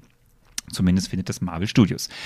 Die hatten dann, als sie, die haben angefangen, äh, an dem Film zu schreiben, als äh, der erste Cap noch gar nicht im Kino war. Also die haben im April 2011 angefangen, an dem Film zu schreiben. Ähm, oder, oder das war, glaube ich, zeitgleich, ne? Der kam im April raus. Ich weiß es gerade nicht. Ähm, und dann hatten die so verschiedene Ideen, was sie machen könnten. Und da haben sie so, ne, so Ping-Pong hin und her, auch mit Kevin Feige immer. Und so die erste Idee, okay, komm, wir machen eine Fortsetzung einfach vom ersten Film. mit Rückblenden. Und äh, versuchen noch mehr zu erzählen, wie Cap im Zweiten Weltkrieg zu dem geworden ist, wer er ist und was mit äh, diesem ganzen Kollegen vom Howling-Kommando passiert und mit Peggy Carter und mit den ganzen Nazis etc. pp. Und das Ganze sehr stark ge- gespickt mit vielen, vielen, vielen Rückblenden. Oh Gott. Und dann haben sie zum Glück gesagt, nee, ist eine Scheißidee. Ja, Gott sei Dank.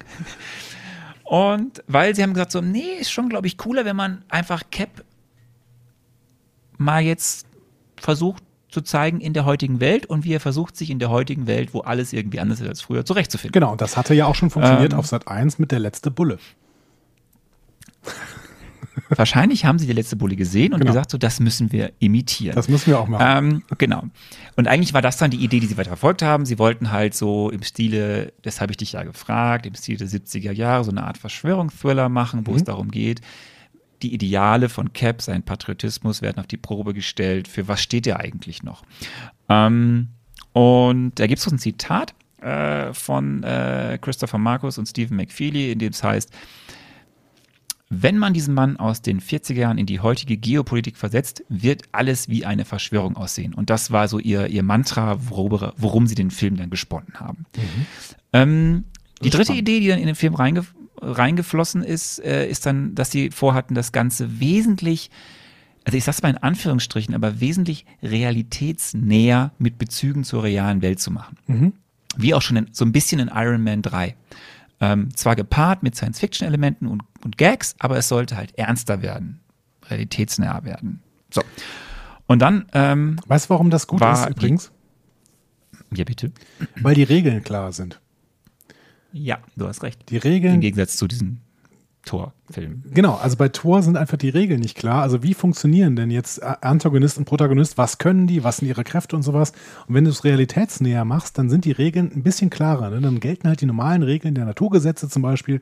Ähm, und ähm, du hast zwar Leute, die irgendwie ein bisschen stärker sind, äh, durch Technik verstärkt oder jetzt einfach durch äh, Supersoldatenprogramme verstärkt oder so.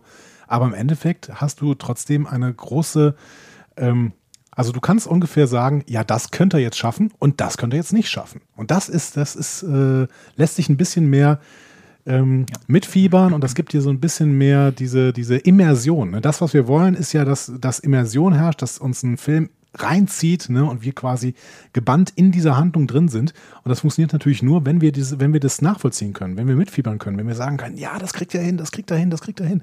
Bei, bei Helmdahl weiß ich nicht, was er kann. Ne? Da kann ich nicht sagen, kriegt er hin, kriegt er hin, kriegt er hin, sondern ich muss es mir einfach angucken und äh, dann bin ich viel mehr in der Zuschauerperspektive als in der Protagonistenperspektive. So, Entschuldigung. Ich bin wieder Das, still. das hast du schön gesagt. Nein, das ist, das ist, das ist völlig richtig. Ähm, völlig. Und wir müssen, wir können, auch- wir kommen gleich zum Film, weil es ist wirklich nicht viel, was ich erzählen kann. Ähm, es gibt auf jeden Fall noch dann die, die Hauptidee, die über allem steht, die vierte Idee eigentlich und die dann die Grundlage für alles bildet, wobei sie das eben wirklich nur als Grundlage genommen haben. Äh, kommen wir auch dazu. Das ist halt, sie haben gesagt, okay, wir nehmen etwas, was sehr erfolgreich und sehr wichtig ist im Marvel-Comic-Kosmos. Wir nehmen den Story Arc The Winter Soldier als Grundlage für diesen Film. Und wer eben den kennt, und das wusste ich eben auch nicht, ob du das schon wusstest oder nicht Comics beim letzten Mal. Genau, es gibt, ähm, ähm, das ist jetzt ein kleiner Exkurs wieder, äh, es gibt äh, einen sehr wichtigen Comic-Story-Strang, St Comic-Story-Strang, so ist es richtig ausgesprochen, ähm, des modernen Captain Amer der modernen Captain America-Serie. Ich, ich meine jetzt nicht die, die Modernisierung von Cap durch Stan Lee, was wir ja beim letzten Mal besprochen haben, als wir Cap 1 äh, uns angeschaut haben, sondern eben so in den 2000ern hat ein Autor mit dem Namen Ed Brubakers ähm, quasi so ein bisschen den Haupthandlungsstrang des modernen Captain Americas in den Marvel Comics übernommen und hat von 2000 bis 4 bis 2012 diesen The Winter Soldier Arc geschrieben. Und das ist ein Highlight, ich kann es jedem empfehlen. Ich kenne nur ein paar davon leider, aber ich kann es wirklich jedem empfehlen. Das ist ganz große Comic, gesellschaftspolitische Comic-Kunst. So, und da drin ist aber all das beschrieben, was wir auch hier auch sehen. Das heißt, de, das, deswegen ist auch das in, sind auch viele im Fandom in, in Jubel ausgebrochen, als klar wurde, der Film heißt The Winter Soldier, weil damit war auch klar, Bucky kehrt zurück. Ja. Weil in den Comics ist es halt der Hauptarc. Bucky kehrt zurück. Und was passiert dann mit Bucky in der Welt, mit Steve und so etc. pp. Das fand ich einen schönen Satz Und- gerade von dir. In den Comics ist es der Hauptarc. Mhm. Gut, fand ich gut. Fand ich kein schlechter Satz. Ja, aber ich werde gleich verteidigen, warum es nicht schlimm ist, dass es vielleicht hier in diesem Film nicht der Hauptarg ist. Ähm, kommen wir da später zu. Mac, Feely und Markus hatten auf jeden Fall, weil man ihnen vertraut hat, weil sie ja schon einen Film gemacht haben, es lief alles wunderbar, smooth, hatten sie extrem freie Hand, es zu machen, waren immer im Austausch mit Kevin Feige etc. pp. Und er hatte dann nur zwei wichtige Ideen, die die reinbringen sollten. Und die kommen von Kevin Feige. Und die erste, die wirst du mögen. Kevin Feige sagte, Leute, ihr könnt machen, was ihr wollt, aber die Helicarrier, die müssen am Ende kommen. Gut, okay. Das, so, das war der erste Punkt, der Kevin Feige sehr wichtig war, Helicarrier. Mhm. Ähm, und der zweite Punkt, war das, das ich, war das auch seine Idee bei den Avengers, ja. dass es diesen Helicarrier gibt, oder ist der einfach auch aus den Comics? Ich glaube, das ist eine gute Frage, das weiß ich gerade wirklich nicht. Ähm, aber ich glaube, er war so verliebt in die Helicarrier dann, dass die, die mussten dann nochmal kommen. Aber hier ergeben die Helicarrier ja durchaus einen Sinn im Gegensatz zu Avengers. Ja, das, das haben, das liegt, glaube ich, an den Autoren, die das einfach sehr gut dann verpackt haben. Ja, meine Kritik bei den Avengers am Helicarrier war ja, dass das keinen Sinn ergibt, diesen Helicarrier überhaupt in die Luft zu bringen, weil er da viel anfälliger ist als zum Beispiel im Wasser, wenn es irgendwie ein Unterseeboot wäre. Hier brauchten sie die Helicarrier aber in der Luft, um irgendwie diesen Überblick zu haben und mit den Satelliten da äh, äh, interagieren zu können. Ist doch jetzt egal, ja, sie kommen halt sie vor kommen vor, Ende. Genau. so, und viel wichtiger ist die Idee, ähm, und das ist jetzt nochmal ein wichtiger Punkt, der auch nochmal ganz am Ende aufkommt, wenn wir über die Rolle im MCU reden. Es war auch seine Idee zu sagen, Leute, wir machen hier so einen kleinen Reboot, zerstört Shield. Mhm. Was echt ein wichtiger Plotpoint für das ganze MCU ist oder was viele Auswirkungen haben wird, da kommen wir dann noch zu man kann immer die Frage stellen, ist dann Shield wirklich zerstört? Kommen wir auch überall später zu. Aber durch diese Entscheidung, und das sage ich jetzt mal jetzt vorweg, und da kommen wir aber dann bei Age of Ultron dazu, hiermit beginnt die Entmachtung und die Entfremdung zwischen Feige und Joss Whedon. Weil Joss Whedon Shield-Fan ist? Joss Whedon, wir erinnern uns, hat die Serie Agent of Shields gemacht. Und bei ihm baut mhm. vieles auf Shield auf, von seinen Ideen. Und Feige wollte andere Dinge aber machen. Okay. So, aber es gibt auch andere drin, aber hier beginnt, beginnt so langsam die Entfremdung, sagen wir mal die Entfremdung zwischen den Ideen des Herrn Fagis und die Ideen des Herrn Whedons. Okay. Die zweite wichtige Sache, die man bei der Produktion erzählen muss und kann, und das habe ich letztes Mal angedeutet, ist, wer führt Regie. Das ging auch sehr reibungslos. Man hatte relativ schnell äh, Regisseure gefunden, nämlich gar zwei, die immer zusammen Regie führen. Und das waren die, das haben wir jetzt mal schon, die Russell Brothers, Anthony und Joseph Russell. Und das ist ein Duo, ein Gebrüder, ein Brüderduo, was immer Regie zusammenführt. Und die kennt man, kannte man eventuell vorher, vor allem aus dem Fernsehen. Mhm. Und zwar die haben maßgeblich dazu beigetragen, dass es Arrested Development gab und gibt. Mhm. Also gab, ja, gibt es ja nicht mehr gedreht. Dafür haben sie auch einen Primetime Emmy gewonnen. Ja. Die haben das als Producer und äh, Regisseure halt gemacht. Und haben dann später auch noch eine andere sehr erfolgreiche Serie an den Start gebracht, die hieß Community. Ich bin ja riesen Community-Fan. Ich liebe Community. Ähm, kannst du ja mehr erzählen als ich, weil ich kenne die nicht. Also das ich kenne die, weiß, dass es die gibt, aber ich kenne sie. Das ist sehr, sehr schade. Also sie haben von Community tatsächlich auch einen äh, Gastdarsteller hier mitgebracht. Ja, das weiß ich. Genau, ähm, ja. Dessen Namen ich äh, leider wieder vergessen habe, aber äh, äh, der spielt bei Community in Arbeit ähm, und das ist die beste Figur in Community, unzweifelhaft. Aber es ist allgemein, Community ist eine großartige Serie. Es ist eine, ähm, ja, man kann die im Prinzip nicht beschreiben. Es ist eine völlig absurde ähm, ähm Community School Serie halt. Äh, in, es ist eine, eine, eine Sitcom, ähm, die im Prinzip größtenteils in einem Raum spielt, aber unglaublich nerdig, viele Ideen hat. Es ist super schwer zu beschreiben. Es ist eine ganz, ganz tolle Serie. Ich liebe sie und ihr solltet sie alle schauen. Community, große Empfehlung. Ähm, und dann kanntest du die Russell Brothers nicht. Nee, ich hab, also ehrlich gesagt, bei, ähm, bei Comedy achte ich sehr, sehr wenig auf, ähm, auf Regisseure. Das ist eigentlich bei Game of Thrones zum Beispiel viel mehr so. Jetzt habe ich auch noch, ich bin gerade in einem Game of Thrones Rewatch und ähm, merke auch jetzt ganz oft, dass Alan Taylor das erstens mitproduziert hat und zweitens Regie geführt hat, ne, den mhm. wir letztes irgendwie beim Torfilm hatten. Ähm, das heißt, ich achte jetzt auf bestimmte Namen, die du mir sagst, schon ein bisschen mehr.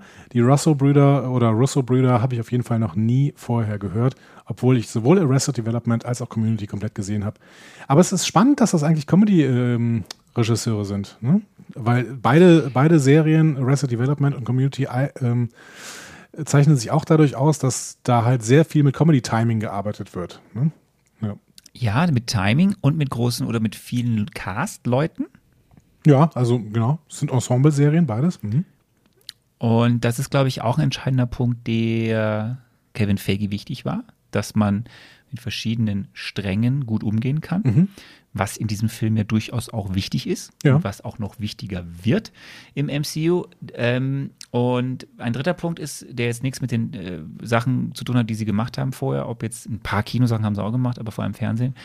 Die sind halt große Comic-Fans. Ja. So. Und da, das wusste, musste man so ein bisschen und vor allem große Captain America-Fans. Und das hat wohl dann bei den Gesprächen, die man geführt hat, bleibenden Eindruck hinterlassen. Und mal hier so ein Zitat zur Entwicklung der Figur, der, so ein Zitat von Joe Russo.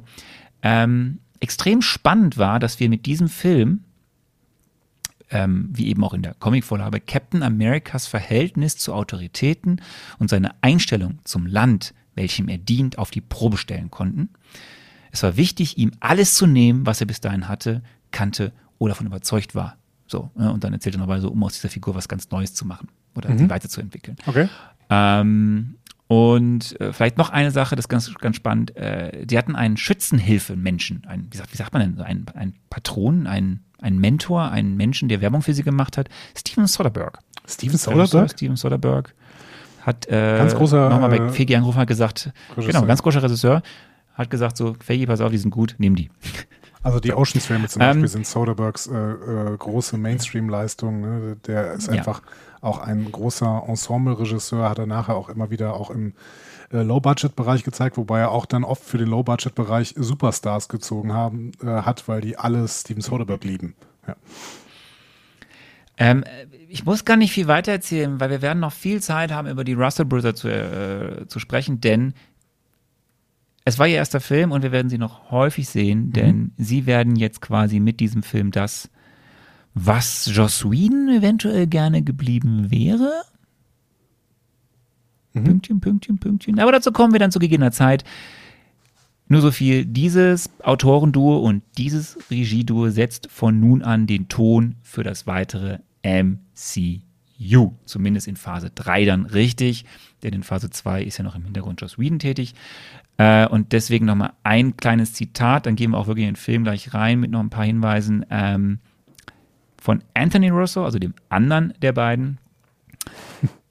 Und es zeigt so ein bisschen, was dieser Film, ja, oder dem einen, aber es zeigt so ein bisschen, was diesen Film ausmacht. Also, sie wollten, dass das MCU so gut, sie wollten das MCU mit diesem Film so gut es geht erden mhm. und einen politischen, aktuellen Thriller machen.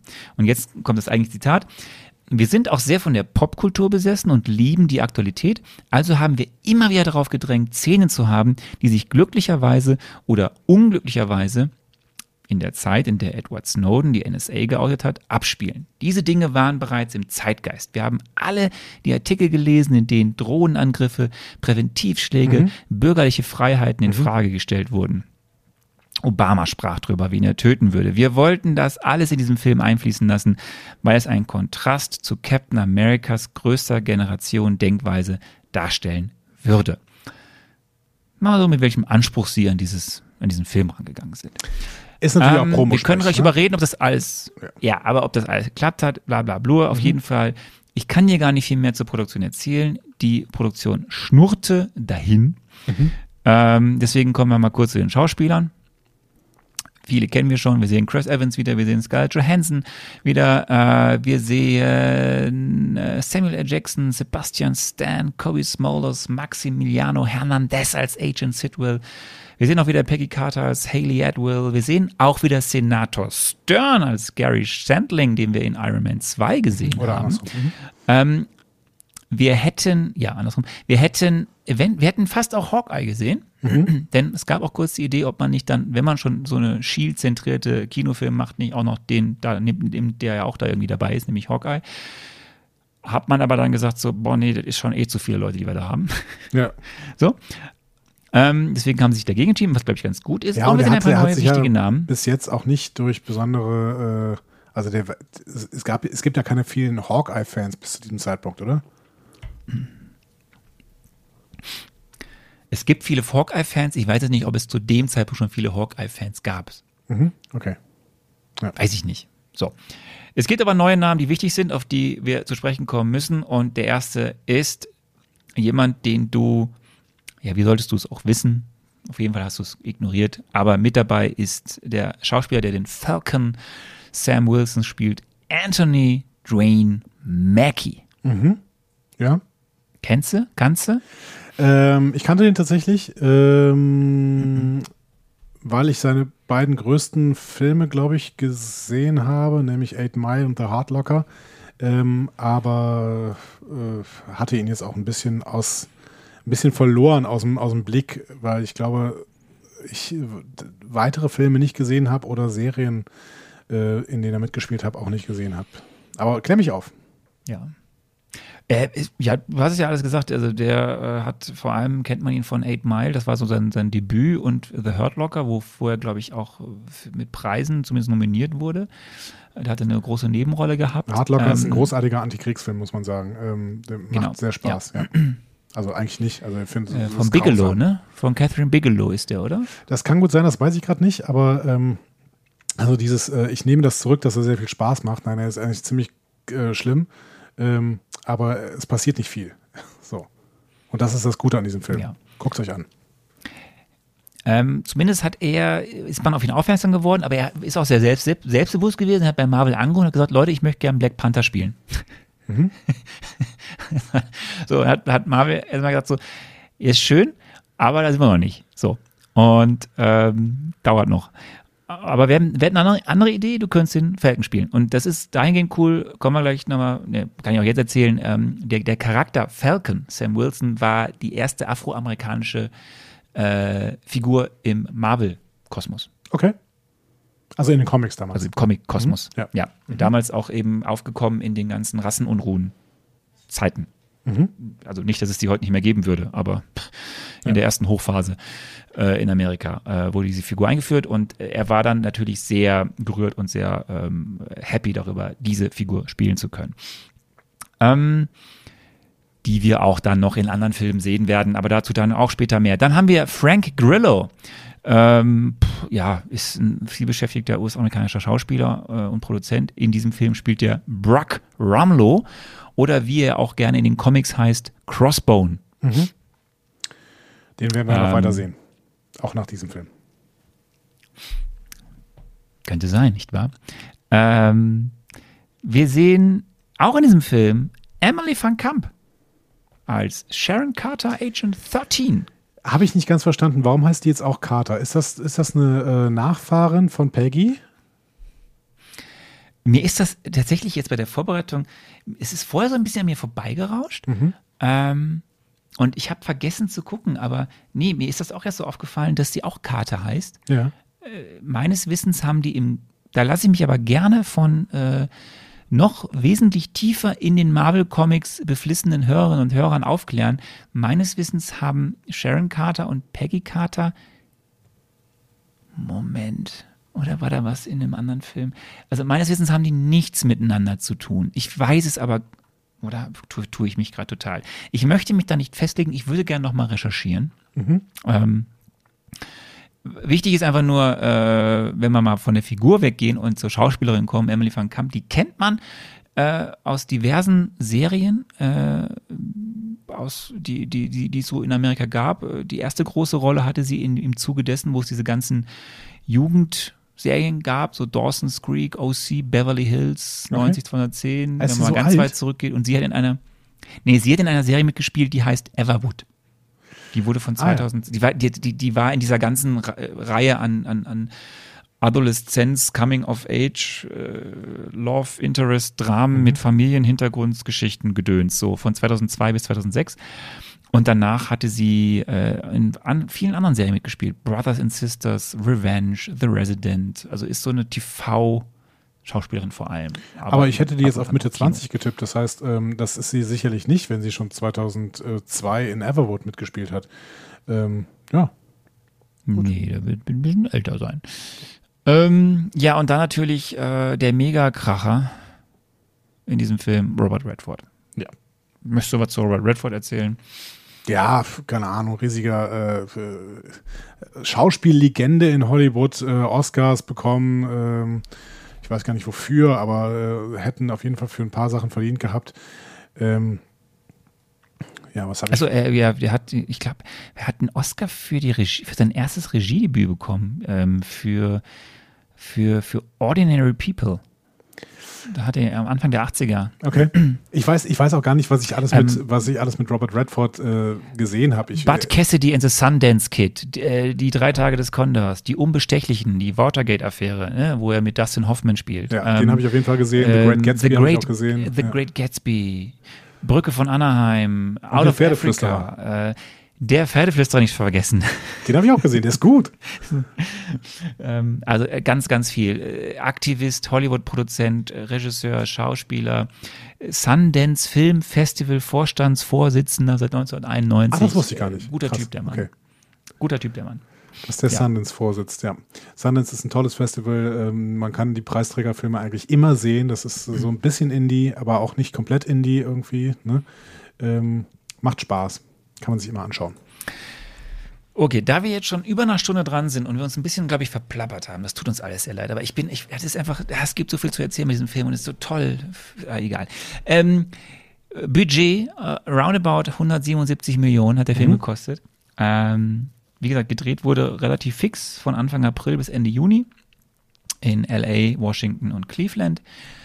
Ähm, gab dann noch ein paar Nachdrehs, aber nur weil man dann nochmal die Abschlüsse, in die man in diesem Film sieht, auch am Ende des Films richtig ausrichten wollte, als das Skript fertig war für den nächsten Avengers-Film, Hm? Okay. damit man die Figuren an die richtige Position bringt. Ähm, Länge hatten wir schon, 2 Stunden 16 Minuten, Einspielergebnis weltweit 715 Millionen US-Dollar, war auf Platz 7 der weltweiten Box-Office-Charts und damit sind wir jetzt endlich bei der nicht spoilerfreien Filmbesprechung von Captain America and the Winter Soldier. Ich bin mir nicht sicher, ob das bis jetzt äh, spoilerfrei war. Aber gut, jetzt sind wir auf jeden Fall in dem Bereich, in dem wir diesen Film nachbesprechen werden. Natürlich nicht in der Intensität, äh, sodass wir jede Szene durchsprechen werden, aber wir werden so ein bisschen den, die Handlung äh, zusammenfassen. Und zwar anhand meiner äh, gezielten Prognosen des letzten Jahres, äh, des letzten Jahres, genau, der letzten Woche. So, mal nicht übertreiben hier. Ähm, soll ich damit sofort anfangen? Wir steigen mit, ja, mit der schnellen Frage 1, die können wir schnell abfrühstücken. Ja, ah, genau. Die schnelle Frage 1 war, äh, dass du mich gefragt hast, an welches bestimmtes Genre des 70er-Jahre-Kinos äh, sich denn dieser Film orientiert. An welchem, wollte ich sagen. Ähm, und welche Auswirkungen das auf den Film hat. Ich glaube, das habe ich auch nicht beantwortet. Aber die Frage ähm, war so ein bisschen Du hast vieles von meinen Fragen wieder nicht beantwortet. Das ist aber normal, da bin ich dran gewöhnt. Die Frage war aber so ein bisschen kryptisch, weil ich natürlich nicht so genau wusste, was denn, äh, was ein bestimmtes Genre des 70er-Jahre-Kinos war. Ich habe auf jeden Fall das hier gesagt.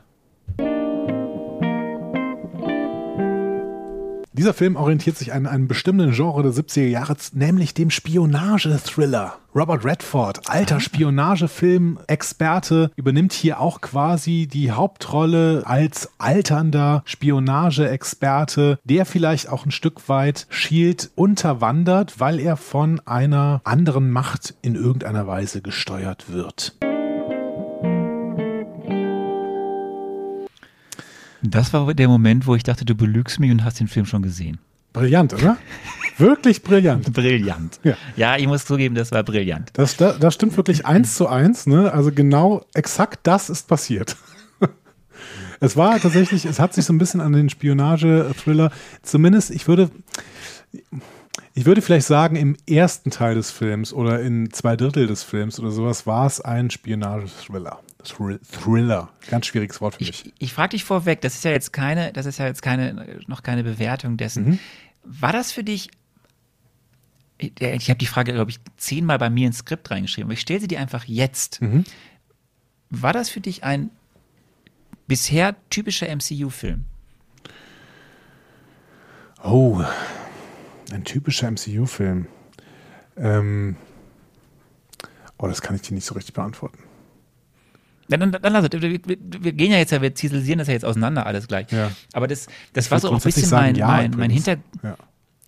Ja, okay, ist ja völlig in Ordnung. Aber mein Hintergrund der Frage war ja, der, es ist halt von der, es ist halt, es ist, am Ende ist es ein Superheldenfilm, klar, weil er spielt mit Captain America und anderen Superhelden und es hat sehr viele Science-Fiction-Elemente oder Elementen, Sachen, die natürlich dann doch sehr abgehoben sind oder jetzt nicht so der Realität entsprechen. Aber eben im Gegen, ja, er hat halt eben diese ganze politische Spionage-Thriller-Komponente, ist auch von den Action-Szenen extrem viel geerdet. Ist Ja. der Film, da kommt zwar viel CGI vor, aber es ist sehr viel handgemachte Action, also reale Action.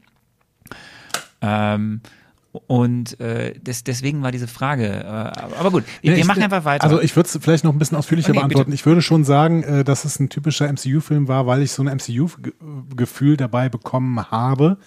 Aber vielleicht ein MCU-Film, der irgendwie ein uneheliches Kind mit einem James-Bond-Film ist. So. Ah, ja, dann kommen wir doch mal direkt zum Opening. Bevor wir die Frage 2a machen ähm, mit, mit unserer Handlungs-, mit deiner Handlungseinschätzung, lass uns doch die ersten beiden Szenen abfrühstücken und dann machen wir die Handlung. Denn das ist ja auch der erste Film äh, in dieser Phase 2 und ich glaube auch in, den, ja, in dieser Phase 2, der mal ganz anders anfängt, nämlich nicht mit einer Rückblende. Habe ich eigentlich, war jetzt eigentlich sehr schade, um dir nicht die Frage zu stellen, was ist eigentlich die Rückblende in diesem Film? Aber es gab ja keine Rückblende, denn Ja. ähm, wir sehen erstmal einen traumhaften Sommermorgen in Washington DC und äh, sehen, die, der Film fängt damit an, dass wir einen neuen Freund von Herrn von Cap kennenlernen. Ja, wir können später noch ein bisschen über diesen Freund reden, denn äh, der, an diesem Freund habe ich durchaus ein bisschen Kritik, gar nicht an die Figur, weil ich die Figur sehr, sehr gern mag.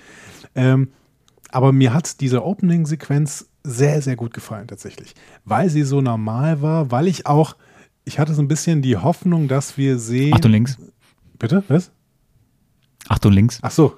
Achtung links. Achtung links. Ähm, was sagt er?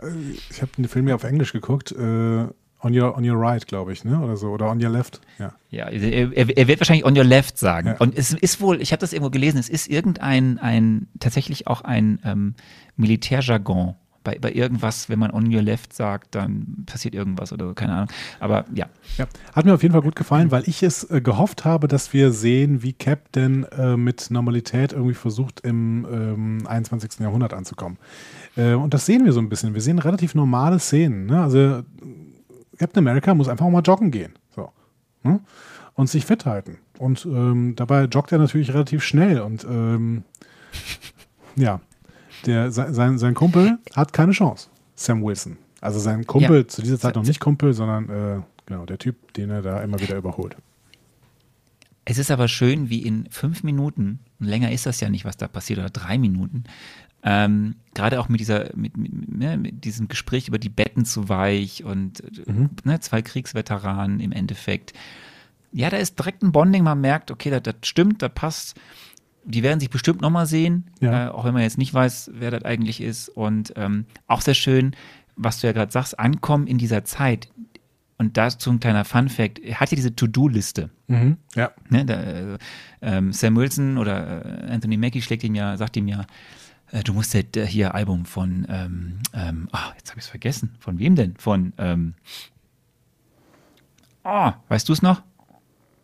Äh, ich, ich weiß nicht mehr. Irgendein Album soll er sich anhören, auf jeden Fall. Und das macht er ja auch später.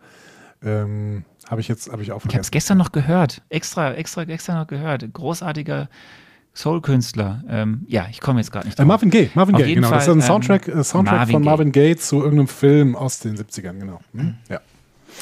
Auf jeden Fall äh, hat er dir diese To-Do-Liste, wo er das dann aufschreibt. Und was, glaube ich, nicht viele wissen, ist, diese Liste, es gibt von diesem Film ganz viele Kopien, weil sie diesen, weil sie eine Szene 70 Mal verändert haben. Nämlich diese Liste ist für jedes Land geändert worden. Okay. Die, die, die ersten fünf Punkte auf dieser Liste sind immer spezifisch für ein Land. Also zum Beispiel in England, also während in Amerika, äh, da habe ich gar nicht geguckt, aber ne, in England zum Beispiel, Doctor Who. er soll sich die TV-Serie, nee, er soll sich die TV-Serie Sherlock anschauen Okay, und äh, ja. sich das World Cup-Finale von 66. Okay, verstehe. Und in Frankreich soll er sich Louis de, Louis de Funès-Filme anschauen, Death Punk hören und den Film The Fifth Element. Mhm. Ähm, in Deutschland soll er Currywurst essen. Okay. Aus irgendeinem Grund soll er sich in Deutschland die Mondlandung anschauen und ähm, der Mauerfall. Äh, Vielleicht wurde die Mondlandung in? Deutschland gedreht. Ich bin mir nicht sicher. Ich weiß es nicht, warum da Mondlandung steht, aber auf jeden Fall Oktoberfest und dann noch äh, Fernsehen. Der soll sich Disco anschauen, was ich sehr lustig finde. Und ganz geil Disco, fand Disco ich nicht eine also Musikshow mit, mit äh, ja, eine Musikshow. oh Gott, mit wem war das denn nochmal? El, El, El, Elja Richter. Ilja Richter, genau. nicht so? Ilja Ilja Richter. Richter. Und Ingolf Ähm, Lück auch, oder? Und in ja, es, es ging aber viele, viele Dekaden. Disco war das coole ZDF-Hitparade. Also Disco war das coole und die ZDF-Hitparade war das uncoole. Und, und ARD Dieter Hitclip? Thomas Heck. Wo würdest du? Ja, egal, gut. Das weiß ich nicht. Nee, aber es gab doch Formel 1 noch irgendwie. Formel 1 gab es. Stimmt, Formel 1 war auch mit Ingolf Lück, ne? Mit, Ja. mit, ja. Ähm, auf jeden Fall gab es dann noch, äh, ganz lustig fand ich Australien, er soll ACDC hören. So. Cool, Aber gut, ja. das ist ein kleiner Funfact nebenbei. Diese To-Do-Liste war ähm, ähm, so. Und dann Was steht im Original Widow, drauf? äh, Stopp. Was steht im Original drauf? Ja, das, ich weiß nur, dass, äh, was ich mir erinnern kann, ist, äh, es gibt im Marvel Universe, gibt es Star Wars und Star Trek. Okay, finde ich gut. Ja. Weil das steht drauf. Ähm, das habe ich mir behalten. Auf jeden Fall, äh, Black Widow kommt, äh, muss äh, die Body Connection erstmal äh, je unterbrechen, denn dann geht es direkt an den ersten Einsatz. Auch, und dann kommen wir mit zur, du hast es ja gerade selbst gesagt, zur James Bondeskesten Opening-Szene des Marvel Cinematic Universe bis hierhin. Genau, also es, im Prinzip ist es ein Einsatz. Ne? Also die werden von der Einsatzzentrale ähm, dahin geschickt, um irgendwie äh, mal wieder die Welt zu retten. Ne? Beziehungsweise es wurde da halt eine, eine äh, Plattform quasi entführt. Ne? So ein, ein, ein Schiff. Ja, ein, ein Shield, ein Shield-Schiff. Ja, ein Shield-Schiff, die Lemurian Star. Und zwar von einem Typen, dessen Namen ich fast vergessen habe. Moment, wie hieß der? George Batrock, ne? Ja, genau. Ja. Piraten. Piraten haben dieses Schiff entführt. Ja.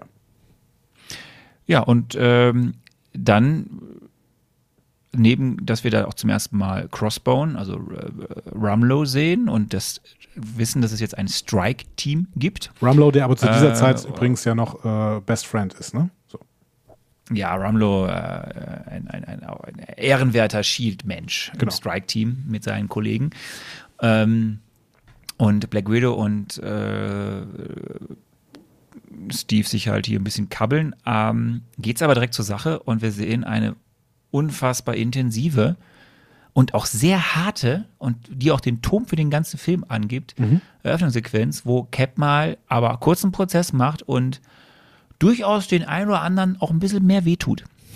Ja, definitiv. Ähm, ja, hat, hat mir ganz gut gefallen. Dir auch? Ich finde es eine ne großartige Szene, ähm, vor allem auch, weil sehr viel in dieser, in diesen ersten beiden Dingen ja schon für den Film aufgebaut wird. Wir lernen einen neuen Freund kennen am Anfang oder eine neue, neue, neue wichtige Rolle. Und in dieser Szene, dass wir, wir, wir kriegen zwar gezeigt, irgendwie die Chemie zwischen Black Widow äh, Captain America stimmt, wird aber direkt auf eine Probe gestellt wegen dieser ganzen Geschichte rund um, was sie da jetzt eigentlich dann irgendwie mit von den Daten mitnimmt und dass das irgendwie unterschiedlich alles gemacht wird. Aber bevor wir da jetzt näher drauf eingehen, spiele ab deine Antwort auf die Frage, wie geht es denn eigentlich überhaupt in diesem Film im ersten Teil in der Handlung weiter? Und was ist eigentlich mit Nick Fury? Und das hast du ja eh ignoriert. Äh, das habe ich ignoriert, genau. Äh, deswegen, ich muss schon sagen, äh, ich würde auch das doof finden, wenn ich auf die Mission gehe und auch noch der Leader der Mission bin, aber dann hat irgendwer noch eine Sidequest quasi dabei. Das finde ich richtig doof. Aber was habe ich denn eigentlich gesagt zu Exposition und einschneidendes Ereignis für diesen Film? Dieser Film handelt von einer Nachfolgeorganisation von Hydra. Denn alte Hydra-Leute haben den Krieg überlebt und bauen im Untergrund Hydra wieder auf. Und das besondere Ereignis ist bei Hydra, die sich natürlich quasi als böse Seite neben Shield entwickelt, dass sie jemanden auftauen, der im ersten Film ins ewige Eis gefallen ist. Und zwar ist das The Winter Soldier, der nämlich damals vom Zug gefallen ist und ins Eis gefallen ist. Wie wir alle von Captain America 1 wissen, Menschen, die ins Eis fallen, lassen sich wieder auftauen und lassen sich quasi wieder zu Supersoldaten herausbilden. Und deswegen ist der große Bösewicht Sebastian Stan, Bucky Barnes. Bucky Barnes, Bucky Barnes, ist der Winter Soldier und der wird erweckt. Und das ist das entscheidende, einschneidende Ereignis denn danach wird's kritisch. Vielleicht war Nick Fury auch vorher bei dieser Geheimorganisation und bemerkt dann aber, dass die üble Machenschaften haben und deswegen wechselt er erst zu Shield. notgedrungen hast du dann noch mal ein bisschen was über Nick Fury erzählt. Ähm, ja, und das war natürlich auch falsch. Du wolltest unbedingt nicht über Nick Fury irgendwas erzählen. Aber du musst jetzt gleich viel über Nick Fury erzählen. So, du hast viel richtig gesagt, nur eigentlich hast du nicht so viel richtig gesagt für den ersten Teil. Äh, genau. ähm, aber so, ich habe schon, mal, hab schon mal sehr viel richtig gesagt, dass es nämlich um eine äh, Nachfolgeorganisation äh, von Hydra geht an dieser Stelle. Ähm, wobei wir das ja zu diesem Zeitpunkt noch nicht wissen. Ich weiß nicht, was würdest du denn sagen? Was ist denn für dich der, der äh, erste Teil überhaupt? Also bis wo geht der? Ich habe den ersten so. Teil. Der, ja, das ist ja sehr einfach zu sagen, bis wo der geht. Ähm, der, der geht bis zum, bis quasi zum Tod von Nick Fury. Also lass uns mhm. kurz durchgehen. Ja. Ähm, wir sind im äh, Triskelion, einem fiktiven Gebäude in Washington, D.C., dort, wo das Shield Headquarter ist und wo in einem schicken, großen Büro sehr weit oben, nicht ganz oben, aber sehr weit oben, mhm. Nick Fury sitzt, den wir hier dann auch das erste Mal in diesem Film sehen, äh, im Zusammentreffen mit Cap. Und es geht direkt los äh, was uns durch den Film begleiten wird, mit harten harten äh, Diskussionen über, wie man eigentlich was macht und was man richtig macht oder nicht richtig macht. Hier geht es jetzt erstmal über mehrdimensionale Bereichsführung, wie Nick Fury sagt. Mhm. So, also man gibt halt verschiedenen Leuten verschiedene Aufträge, weil er ist ja ein Spion, wie wir wissen. Ja. Und vertraut erstmal niemanden. Und das ist ja ein zentrales Thema, gerade in dieser Szene. Warum ist Nick Fury eigentlich so, wie er ist? So, du hast, und das würde mich direkt mal interessieren, weil hier kommt ja schon viel bei raus. Er erzählt ja sehr viel und nochmal, wir werden ihn ja noch mhm. mal sehen. So, es ist ja nicht sein letzter Film. Wir können ja schon spoilern. Also, er wird ja schon wieder sterben und ja. dann doch nicht tot sein. Aber ähm, hier geht es ja schon los mit gerade in dieser Szene, wo Vertrauen, Auge verloren etc. pp. wird übrigens in einem späteren Film nochmal wichtig. Da kommen wir dann drauf zurück, ob die Erklärung, die er in diesem Film macht, nochmal, das dann irgendwie so stimmt oder nicht stimmt. Ähm, aber dann fahren sie ja quasi runter zu den drei neuen Mega-Haley-Carriern. Diesen, also fahren ja dann diesen Aufzug da runter. Ja. Und er wird eingeführt, Cap, in dieses Projekt Inside. Und dann gibt es ja schon eine erste echt spannende Schlagabtausch äh, wo es, wo man auf der einen Seite die Ideale von Cap hat mhm. und das, was Fury denkt, wichtig ist, nämlich ja. ähm, äh, Fury sagt ganz stolz, diese Schiffe können tausend Bedrohungen pro Minute ausschalten. Ja, ja. So, darauf erwidert Cap recht skeptisch.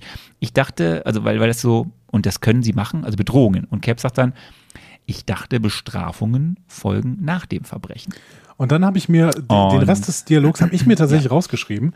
Ähm, da sagt äh, ähm, Fury nämlich zu Captain America, äh, Shield nimmt die Welt so, wie sie ist und nicht, wie wir sie gern hätten. Und Captain America antwortet, das ist keine Freiheit, das ist Angst. So. It's not freedom, it's fear. So. Und ähm, das fand ich ganz, eine ganz, ganz wichtige Stelle war das natürlich so, also das, du hast ja eben äh, erzählt, dass die Russo-Brüder das auch so wollten, ne? ähm, beziehungsweise auch die Schreiber äh, das so wollten, die da auch sehr, sehr viel Zeit hatten, weil das ja diese gesamten Sicherheitsdiskussionen, die es im Prinzip seit, ähm, ja, seit, seit, seit, das, seit dem Manhattan Project, eigentlich ist es Manhattan, eigentlich beschreiben die perfekt das Manhattan Project, ne? Die Frage ist immer, mhm. sollte es Atomwaffen geben? Weil das, was Shield hier entwickelt, ist nichts anderes als eine Massenvernichtungswaffe, ne? Waffe Ähm, ja. Das heißt, wir versuchen äh, klarzumachen, sollte es Atomwaffen geben. Und dann sagen die Leute, die Verfechter von Atomwaffen sind, ja, das ist wichtig, weil wenn ich eine Atomwaffe habe, dann ähm, greift mich der andere nicht an. So, ne? Das heißt, ich habe quasi ein, ein Droh, ein, ein, Droh, ein Drohszenario und kann Leute kontrollieren dadurch auch irgendwie. Ne?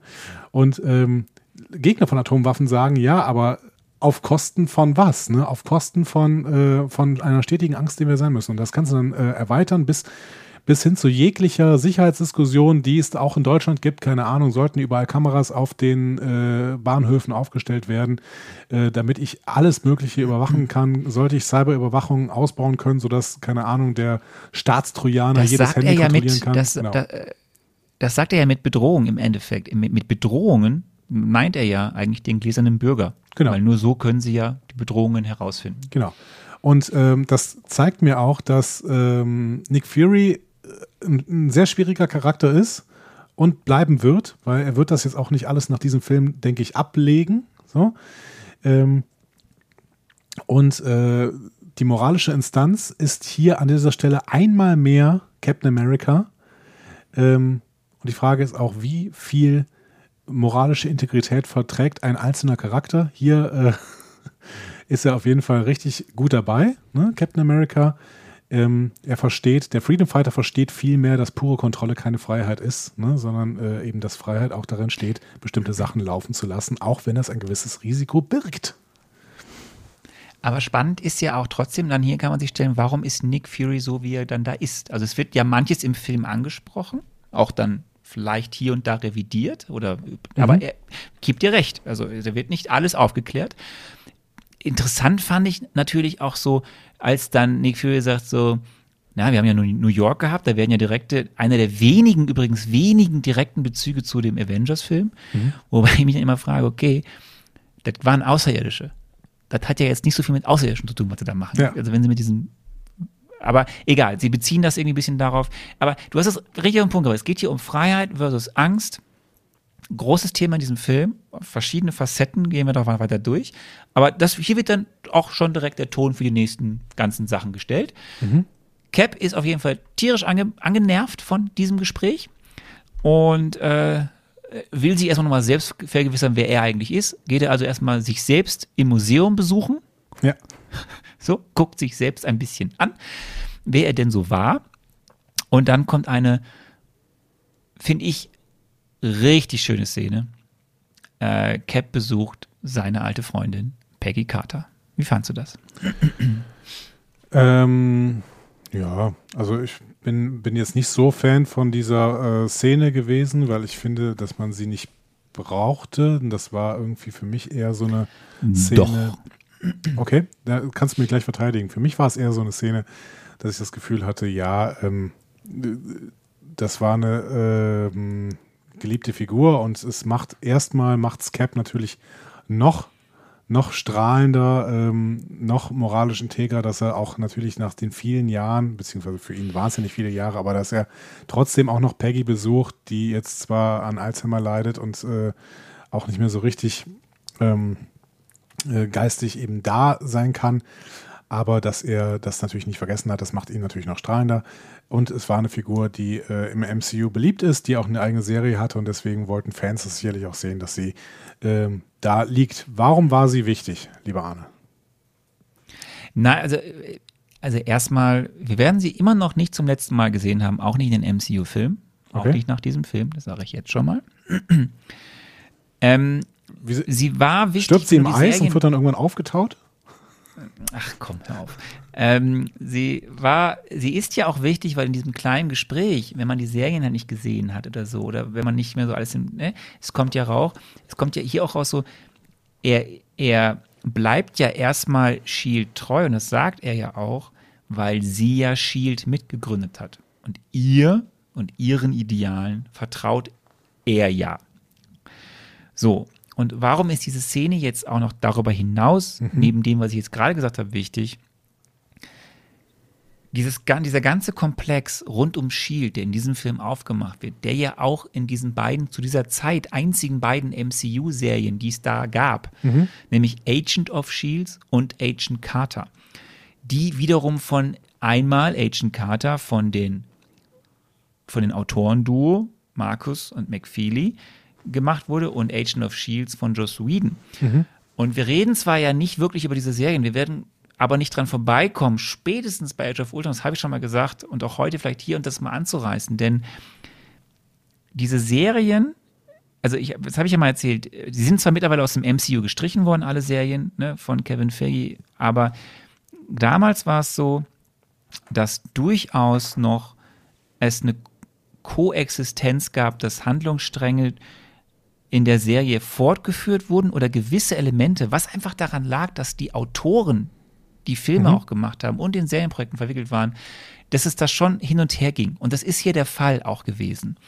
Und deswegen ist das schon wichtig, weil manches von dem eben in, in Agent Carter thematisiert wurde oder in Agent of Shields weiter thematisiert wird. Deswegen, ich gehe da jetzt nicht näher drauf ein, weil es würde uns wieder sehr viel spoilern, was in den Serien eigentlich passiert. Aber äh, wir werden dann auch nochmal bei Age of Ultron nicht dran vorbeikommen, da kurz drauf zu schauen. Ähm, aber nicht die Zeit haben, es wahrscheinlich zu sehen. Ja, aber ich muss dazu sagen, jetzt hast du mir so einen fadenscheinigen Grund gegeben, warum denn diese Szene für diesen Film wichtig war, nämlich dass äh, Captain America offensichtlich immer noch an Shield glaubt, weil Peggy Carter das Ding gegründet hat, ist mir ein bisschen zu schwach, ehrlich gesagt. Warum, also dann, äh, ich glaube, dieses Film hätte perfekt funktioniert. Auch Was wenn diese nein, er sagt nicht, äh, äh, ja, aber ich, die Szene ist einfach, die die Szene ist einfach aus nostalgischen Gründen auch schön zu sagen. Es gibt äh, auch nochmal den Kontrast zu zeigen, was es mit einer Person macht, wenn er 70 Jahre im Eis lag Mhm. und natürlich geht das Leben weiter und er trifft irgendwie seine Jugendliebe oder so. Er spricht ja nochmal diesen, diese, diesen Tanz an, den sie nicht hatten. Ja, So, ich finde, das ist einfach, das ist eine kleine, ja, aber es ist eine feine, kleine Szene. Gut. Also ich, Gut. ich hätte sie jetzt nicht Und dann gebraucht, trifft er- Es war ja. jetzt auch nicht total störend, ja. Dann trifft er nochmal Sam Wilson, äh, der Ja. gerade in einer Selbsthilfegruppe für PTSD äh, Geplagte ist, ne? Geplagte Veteranen quasi, ne? Kriegsveteranen. Ja. Und die reden ein bisschen. Ja, oder wo, wo, wo sich Sam nochmal, wo sich ja auch dann Cap nochmal sagt, einen Tipp abholt, soll ich jetzt aufhören? Ja. Soll ich was anderes machen? Aber nee, lässt er dann. Wir sind zurück im Shield-Hauptquartier. Ähm, und jetzt nimmt das ganze Fahrt auf. Äh, warum ist da eigentlich Lemurian Star gewesen? Äh, äh, Nick, warum hat äh, Natascha Romanoff diesen Stick geklaut? Weil Fury möchte irgendwas wissen. Stellt aber fest, dass das, was er wissen möchte, er nicht wissen darf, denn irgendwie hat er, aber auch irgendwie auch nicht, irgendwie das verschlüsselt, was auf diesem Stick ist. Also irgendwas geht da gerade ab, was er nicht verstehen kann. Es gibt ein kurzes Geplänkel. Wir sehen zum ersten Mal Robert Redford, der gerade mit einem Weltsicherheitsrat zu tun hat, den wir schon aus Avengers kennen, der hier endlich mal mehr Gesicht bekommt und einen Grund bekommt, warum Ja. er da ist. Allerdings. Was dir, glaube ich, sehr gefällt, oder? Ähm, ja. Nee, du hast doch gemeckert, dass du nicht wusstest, was eigentlich dieser Weltsicherheitsrat ist. Ja, aber so, äh, so viel habe ich jetzt auch in diesem Film nicht davon erfahren, was der Weltsicherheitsrat ist, oder? Also, äh, oder habe ich da jetzt irgendwas verpasst? Also, die sind halt da. Punkt. oder was hätte ich, was hätte ich jetzt daraus erfahren sollen? Ja, irgendeine Weltinstanz, die entscheidet, was man macht oder nicht macht. Ja. Aber das mit mehr, mit mehr, mit mehr Screentime und mehr Story als in Avengers. Das stimmt. Ja. Gut. Ja. Zumindest erfahren wir, die beiden sind eigentlich alte Freunde. Mhm. Ähm, Robert Redford möchte, wenn er schon einen Gefallen Nick machen soll, dass äh, Inside ein bisschen verschoben wird, dass Iron Man vorbeifliegt. Wir haben sehr viele Iron Man-Referenzen in diesem Film. Ja. Also wir sehen ihn zwar nie, aber, Aber auch eine Referenz auf immer einen mal Superhelden, den wir noch nicht gesehen haben. aha, hat er aufgepasst. Der Habe ich aufgepasst. Ja. Aber Ja, jetzt noch wir nicht. später zu. Genau. Jetzt noch nicht. Äh, und dann kommt's zur, deswegen habe ich dich gefragt und deswegen erzählst du das jetzt, was jetzt passiert. Der Schlüsselmoment in der ersten Handlung für Nick Fury, was ab jetzt passieren wird. Ja, Schlüsselmoment. Also Nick Fury äh, wird halt offensichtlich mehr und mehr zur Gefahr für diejenigen, die äh, Shield versuchen zu unterwandern, beziehungsweise im Prinzip Shield ja kontrollieren. So, so muss man es eigentlich sagen. Ne? Äh, Nick Fury wird nämlich von Polizisten angegriffen. Der kann gerade noch ähm, äh, Robin anrufen. Nee, wie heißt sie, wie heißt sie in diesem, wie heißt in diesem Universum? Maria Hill. Maria Hill, genau. Die offensichtlich irgendwie was mit Fury am Laufen hat. Ist das seine Frau oder sowas? Die war ja plötzlich auch im Krankenhaus, keine Ahnung. Ähm, ähm, Nein, das ist halt seine, das, ist seine wichtigste, das ist so ein bisschen das jetzt so der Colson-Ersatz. Ja, das ist der Coulson-Ersatz, klar, das war sie auch in Avengers schon. Ne? Also wir reden, wir reden von der Figur von Kobe Smulders gespielt. Äh, ähm, aber in Avengers stand die die ganze Zeit im Helicarrier und jetzt, äh, vor, ähm, jetzt wirkt es so ein bisschen, als hätte sie auch noch mehr mit Nick Fury am Laufen, weil sie da plötzlich im Krankenhaus steht und äh, weint. So. Und auch noch allein gelassen werden muss. Aber da sind wir noch nicht, denn äh, erstmal gibt es einen Angriff auf Nick Fury.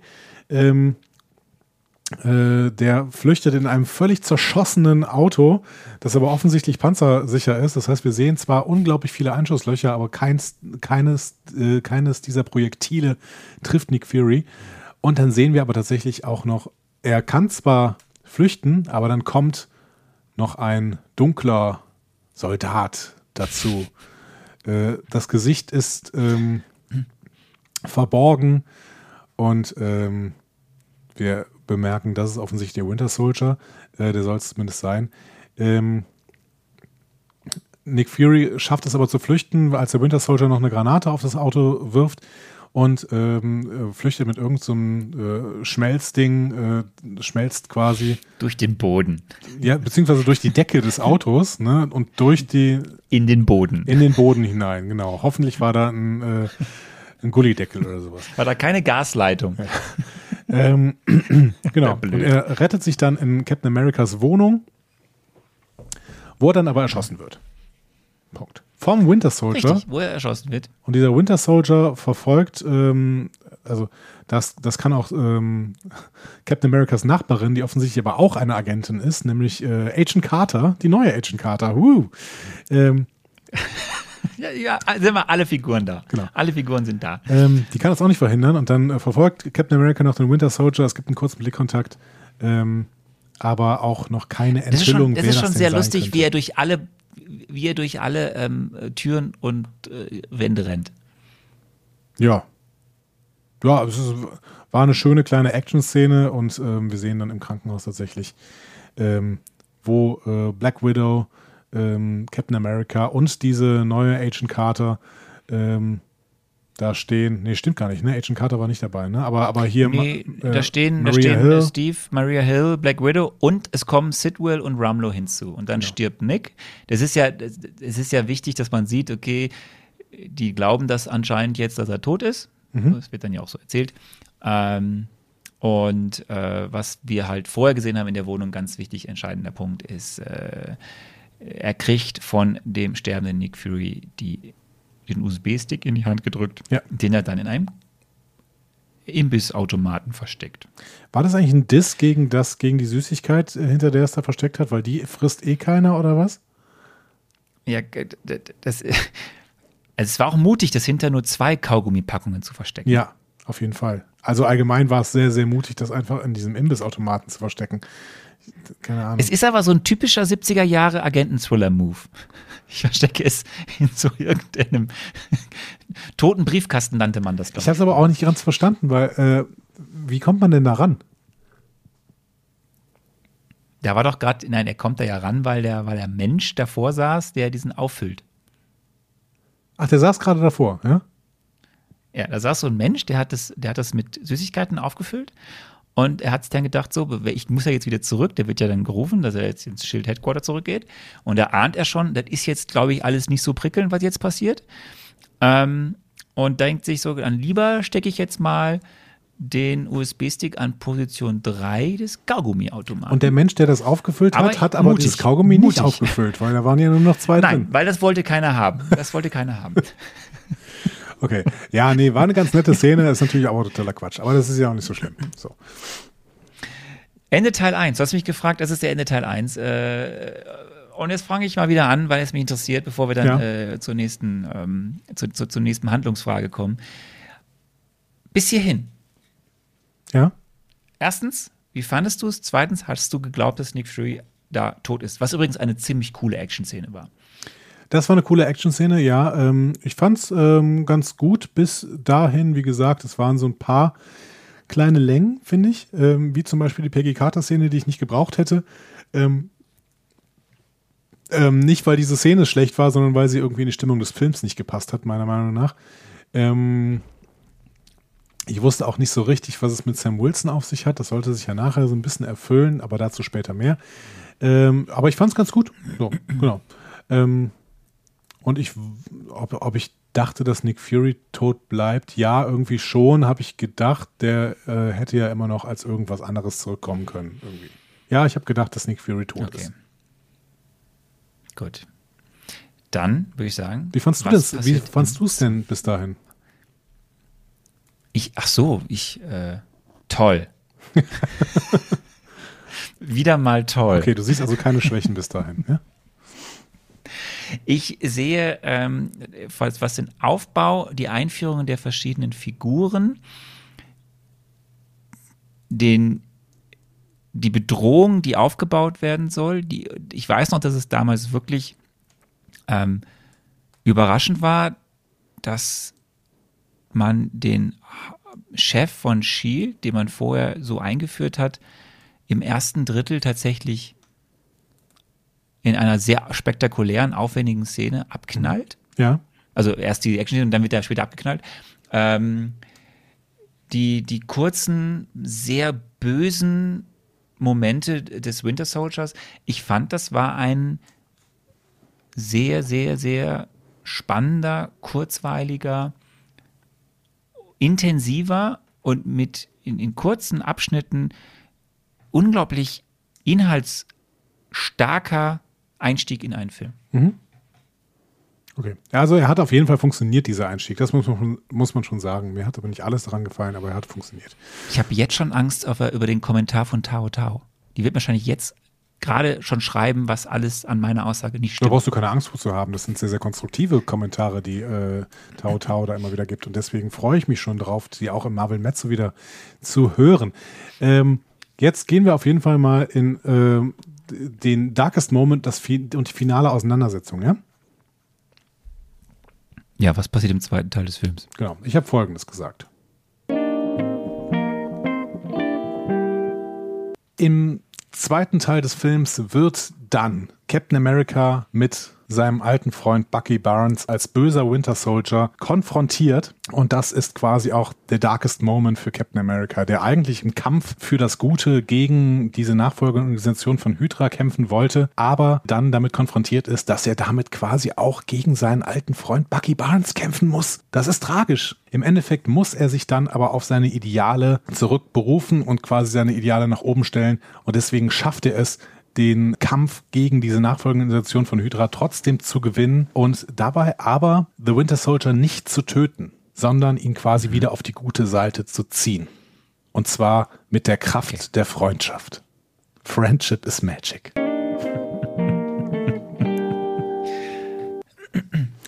Ich finde es gut, dass ich das so allgemein Stark gehalten habe. verkürzt, Ja, aber vieles richtig. stark, oder? Also ich finde, ich finde, äh, dadurch, dass ich das so allgemein gehalten habe, äh, habe ich das wirklich relativ Du lernst. gut. Du lernst. Ja, ich lerne, genau. Ich lerne, ich lerne wie man es am besten ähm, spekuliert.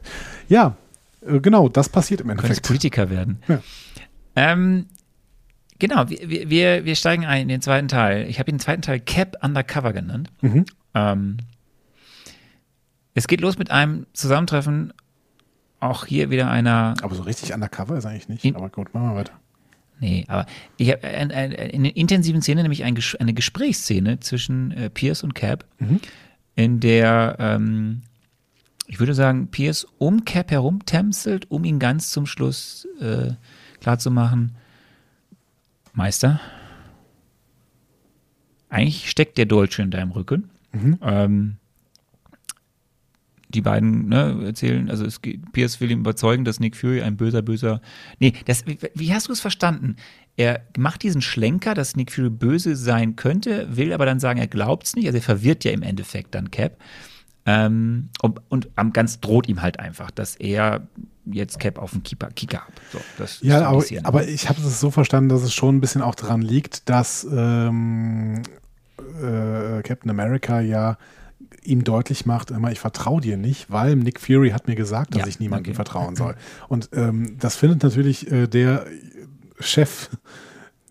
Welche Rolle hatte der denn eigentlich zu diesem Zeitpunkt? War es der Chef von, von Shield, der Rogers? Oder war der einfach nur. Ja, der ist ja noch so eine Stufe drüber. Er ist der Chef von Nick, also Chef von Shield ist Nick und er ist so Chef, er ist so quasi das, der, der, der, der Außenminister des Weltsicherheitsrats für Amerika, der da irgendwie das Sagen hat über die großen Leitlinien. Der ist der Vorstandsvorsitzende, keine Ahnung, das ist der Senior Advisor, was weiß ich, wie der heißt. Der ist der Oberboss, Ja, der die okay. Fäden in der Hand hält und aber nicht im, nicht im operativen Geschäft ist. Ja. Aber ähm, was wollte ich eigentlich sagen? Genau, also äh, auf jeden Fall, wenn dem nicht vertraut wird, dann findet der das natürlich doof. Und äh, dementsprechend ist es so ein bisschen Drohung ihm gegenüber auch. Ähm, Die dann ja auch direkt umgesetzt wird. genau, also Captain America will erstmal ins Krankenhaus zurückgehen, aber dafür muss er erstmal im Aufzug nach unten fahren. Und das war natürlich eine sehr, sehr schöne Ich- Szene. Ich würde dich jetzt bitten, dass du, also ich müsste jetzt den Marvelous Movie Moment Okay, haben. gut. Dann äh, kriegst du den auch.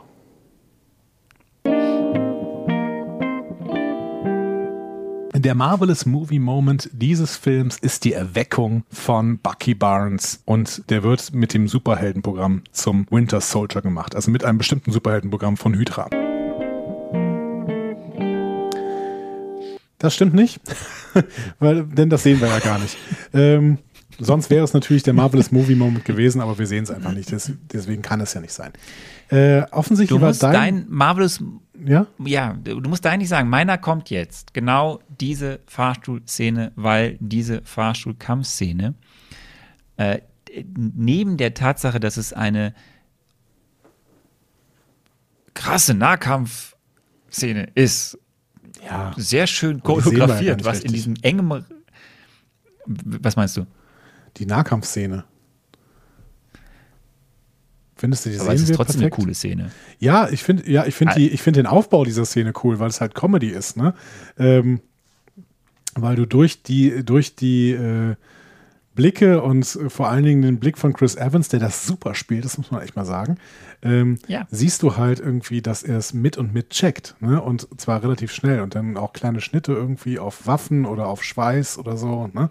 Das heißt, du, äh, Ja, es ist gut, ges gut gespielt und gut geschnitten und so.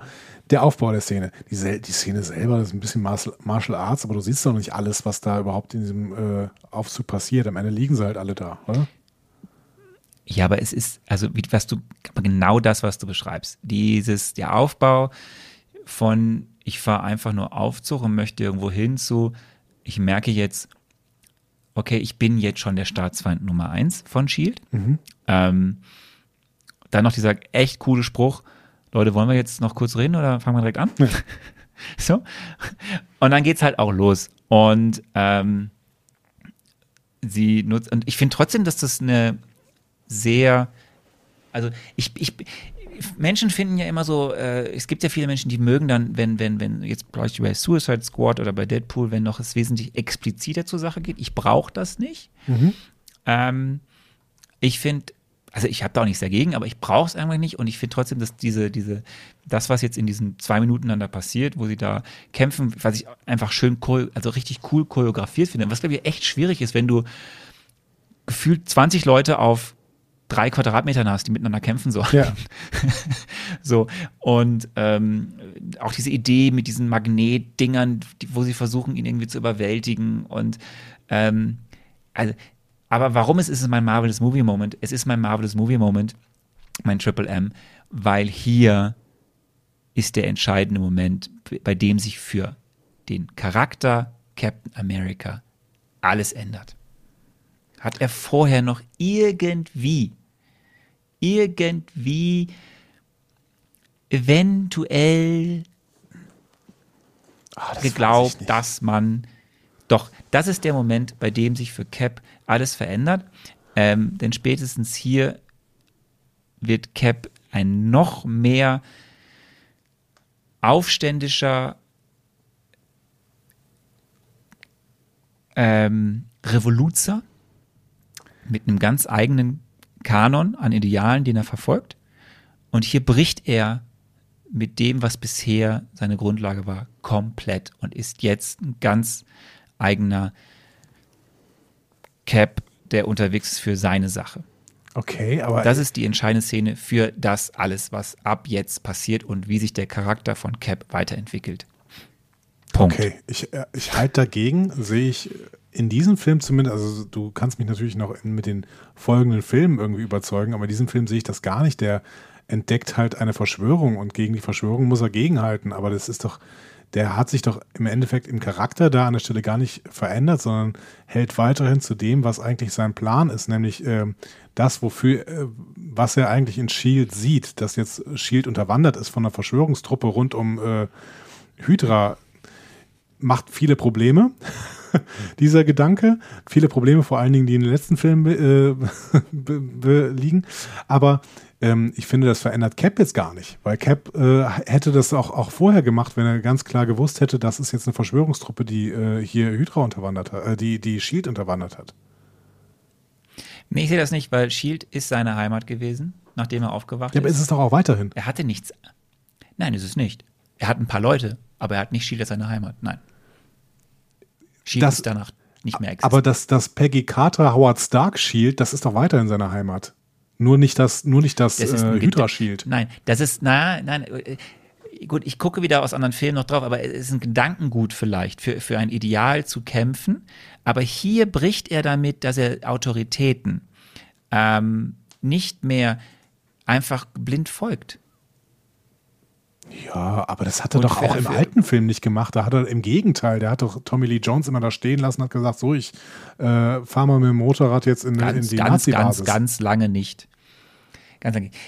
Wir, wir, wir wir können ja noch mal weitergehen, Mhm. aber für mich ist das die, ähm, ist das der Moment, der aus dem alten Cap endgültig einen neuen Cap macht. Ich habe ja gedacht, dass dein Marvelous Movie Moment, wenn du jetzt gerade schon das schon anhalten willst, der, äh, der Moment direkt danach gewesen wäre, weil das, das wäre, das wäre so ein Klischee-Marvel-Moment. Der versucht mit dem Motorrad wegzufahren und da kommt ein Kampfjet und er springt auf diesen Kampfjet, bringt ihn zum Absturz und fährt dann mit dem Motorrad weiter. Also das war so ein bisschen äh, so ein Marvelous Movie Moment, wie ich ihn erwartet hätte. So, ne? Das ist so ein Marvel-Klischee. Ne? Der, äh, der Typ springt auf den Kampfjet, bringt ihn zum Absturz und fährt dann weiter. So. Das, das war schön. Nein, meiner, meiner war, ähm, meiner war diese Kampfszene. Mhm. Ich muss aber auch dazugeben, die, ähm, also das kann ich aber auch sagen, es gibt etliche Interviews, die darfst du alle nicht gucken, weil es gibt vor allem äh, aus, den, aus, aus 2019, 2018 etliche Interviews mit den Ruther Brothers rund um Infinity War und Endgame. Ähm, wo in, in denen sie natürlich häufig nochmal über das sprechen, was so überall im MCU war. Und sie sprechen sehr, sehr, sehr häufig über die Bedeutung eben dieser Fahrstuhlszene und wie sie die auch angelegt haben und wie sie damit auch den Charakter versucht haben, dort den eigentlichen Bruch zu machen. Vielleicht bin ich dadurch dann auch sehr beeinflusst, weil Wobei ich das, ja natürlich, kenne. es kann natürlich sein, dass die das versuchen, nachträglich auch aufzuladen. Ne? Ähm, das, Ja, ich finde schon, dass es aber funktioniert. Also nochmal, diese, diese, diese, die, die, die, das, was da passiert mit aus dem Büro raus, er wird zwar vom Chef dieser Institution bedroht, er muss das alles verarbeiten. Da ist Ja. irgendwie der Typ, der ihn irgendwie wieder aufgeweckt hat, ist gestorben, den er irgendwie gefolgt ist, wo er nicht alles cool findet, was ja auch schon rauskommt, aber wo er trotzdem noch irgendwie dafür steht, dass er ein Patriot ist, dass er für dieses Land kämpfen will, dass er erstmal zwar Fragen hat, aber es noch nicht in Frage stellt. Ähm, und jetzt greift ihn das, was seine neue Heimat ihn in diesem Aufzug an und er muss sich davon entledigen. Das ist ja die Bildsprache, um die es geht. Und dann weggehen und jetzt irgendwie das. Das ist. ich habe den, Punkt, ich hab alten den Punkt verstanden. Ich habe es aber äh, so nicht gesehen. Ähm, jetzt kommt aber auf jeden Fall die Szene, die ich am ähm, schwächsten fand. Weil ich finde, dass sie einen, einen großen Kniff beziehungsweise einen großen ähm, Moment dieses Films kaputt macht. Für den Zuschauer. Okay. Es ist nämlich die Szene, ähm, in der wir äh, Alexander Pierce zu Hause sehen. Ne? Und er wird besucht vom Winter Soldier. Das Schlimme ist, Du bespringst einen Moment, Moment, Moment. nein, die du kommt springst jetzt. ja total. die kommt exakt jetzt, diese Szene. Nein, die kommt nicht. Doch. Nein, nein, das stimmt nicht. Jetzt kommt erstmal die ganze Kaufhausgedöns und Du überspringst einen der wichtigsten Part dieses Films. Nein, das kam. Doch. Jetzt kommt erstmal, dass er, dass er Natascha Romanoff im Krankenhaus trifft. Die beiden bekabbeln sich, fahren dann nach, nachdem sie im, im, Apple Store herausgefunden haben, wo überhaupt dieses. Habe ich anderen Cut gesehen? Das kommt bei mir alles ist. danach. Aber gut, dann erzählen wir dir deinen Cut erst zu Ende. also mein Film. Okay kommt der Apple Store und dann kommt diese Kaufhausszene, wo sie den Strike-Leuten nochmal weggehen. Mhm. Und vorher hat Pierce nochmal gesagt, ihr müsst diese Typen jetzt, ihr müsst jetzt, es ist Staatswert Nummer eins, ihr müsst ihr jetzt finden. Agent Carter guckt schräg und denkt sich so, was ist denn hier jetzt los? Und ähm, dann kommt vor allem die Szene, ähm, wo ich dich jetzt gefragt hätte, lass uns doch mal kurz über das Thema Antagonist sprechen, äh, bevor wir im Geheim-Geheimbunker sind. Mhm. Äh, ja, dann äh, spiele ich doch mal ab, was ich über den Antagonisten damals gesagt habe, damals vor einer Woche. Die Antagonisten sind die Nachfolgeorganisation von Hydra, angeführt von Alexander Pierce, der hier von Robert Redford gespielt wird. Und zumindest zu Anfang ist einer der Antagonisten auch The Winter Soldier, gespielt von Sebastian Stan, Bucky Barnes. Und der ist natürlich erstmal ein guter Antagonist, weil er das Gefühl hat, er ist von Shield verlassen worden, er ist von seinen Freunden verlassen worden und dementsprechend hat er eine große Hasskappe auf, die er aber dann wieder verliert in dem Moment, wo er merkt, dass im Zweifel seine wahren Freunde immer noch diejenigen sind, die bei Shield stehen.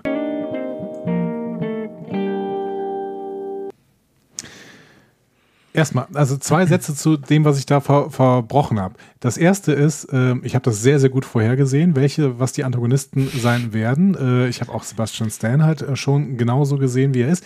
Aber ich habe natürlich seine Motivation anders eingeschätzt. Ich hätte nicht gedacht, dass der äh, quasi kein Gehirn mehr hat. Ja, er wird manipuliert, genau. Ja. Ähm, Warum ich aber darauf beharre, dass wir eben erst über diesen geheimen Geheimbunker reden, ja. wo jetzt ja das alles rauskommt, was eigentlich der dem zwar Pierce vorsteht, aber was der eigentliche Bösewicht ist. Und wir haben ja eine Wiedersehen mit einem Harddisk Solar. Mhm. Ja. Toby Jones im Pixel-Format. Mhm. ähm, wir sind ja in, in, diesem, wir sind ja quasi in der Ausbildungsstätte aus dem ersten Film von, ja. von Cap. Dort gibt es irgendeinen Geheimbunker, da wurde Shield gegründet und in mhm. diesem Geheimbunker ist der Geheim-Geheimbunker, wo jetzt irgendwie äh, Armin Sola auf, äh, was weiß ich, 80.000 äh, Magnetbändern irgendwie als AI genau. waltet und schaltet und der hat irgendwann, der hat irgendwann gecheckt, müssen, dass er stirbt, äh, aber er musste ja noch weiter für Shield arbeiten und äh, einen Algorithmus äh, finden. Deswegen hat er sich selber quasi auf Harddisk gespielt. Ja. Genau, und wir müssen darüber reden, weil das, was er jetzt sagt, ist auch wieder unfassbar wichtig, nicht nur für den Film, oder für das, um diesen, die Story in dem Film voranzutragen, sondern auch darüber hinaus, was wir da teilweise sehen. Ähm, also, also er macht eine Andeutung. Ne? Lass mich macht, das kurz. Ja. Wenn ja, ich das richtig verstanden habe, macht er eine Andeutung, dass Howard Stark äh, umgebracht worden ist. Richtig. Und das wird noch sehr wichtig für die weitere Story im gesamten MCU werden. Ja. Denn ne, Hydra, also was er ja sagt, ist, Hydra ist ein Parasit in Shield mhm. konnte sich da wunderbar, also er wurde irgendwie zum, zum Shield quasi geholt und äh, viele andere auch. Und dann hat sich der Hydra in, innerhalb von Shield äh, entwickelt und quasi vieles, was in den letzten Jahr, Jahrzehnten passiert ist, äh, aus, also aus Shield heraus gemacht, um für eine chaotische Welt zu erschaffen, um an dem Punkt jetzt zu kommen, wo sie jetzt stehen, stehen und eben ist für den Tod von vielen verantwortlich, unter anderem auch für Howard Stark.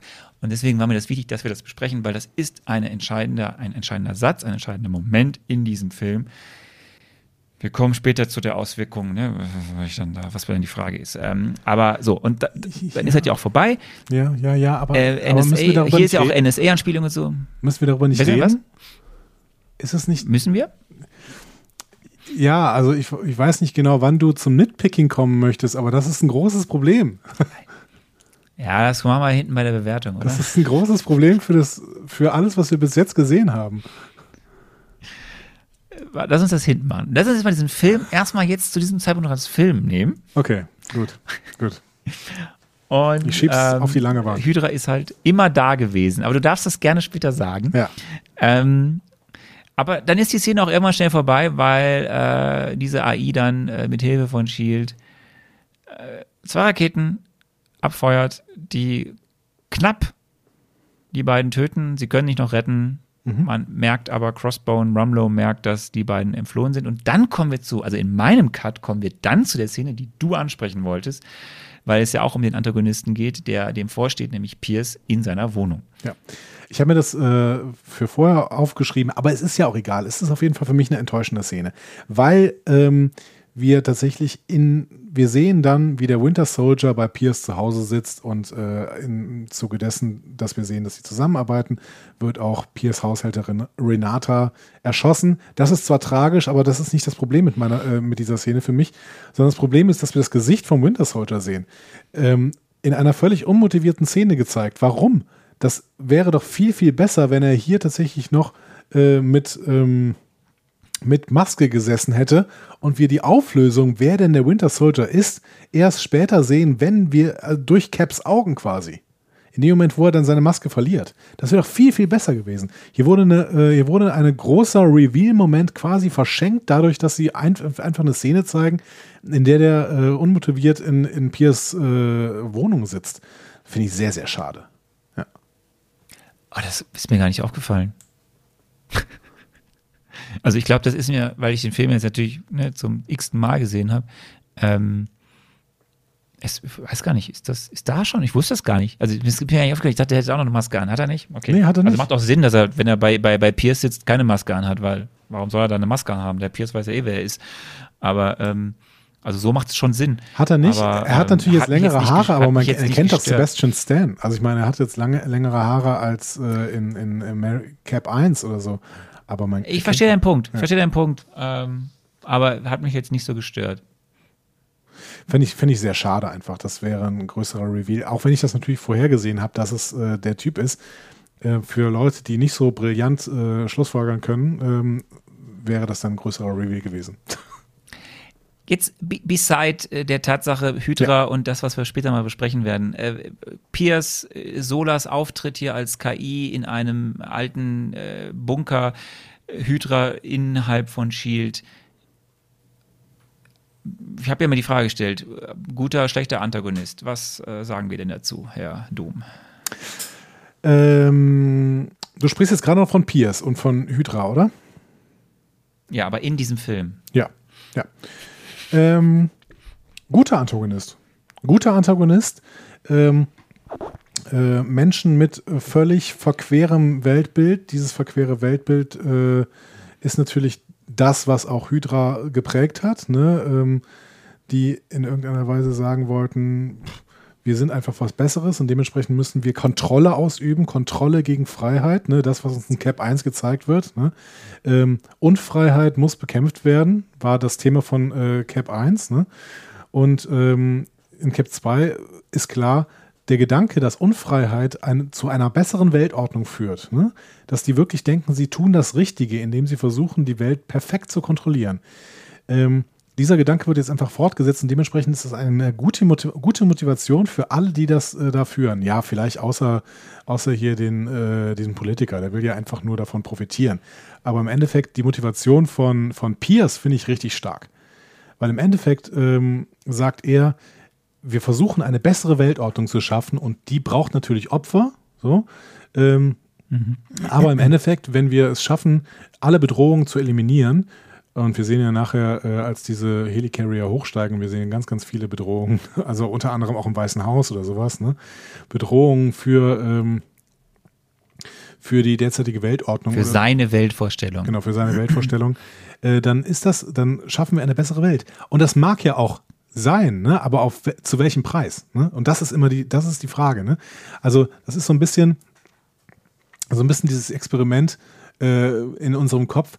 Ähm, ja, warum töten wir denn nicht einfach jeden einzelnen Straftäter? Dann hätten wir doch eine bessere Welt. Und dann muss man sagen, dann hätten wir keine Menschen, die Straftaten machen. Aber zu welchem Preis hätten wir die dann nicht? Ne? Also ähm, das ist einfach eine moralische Frage.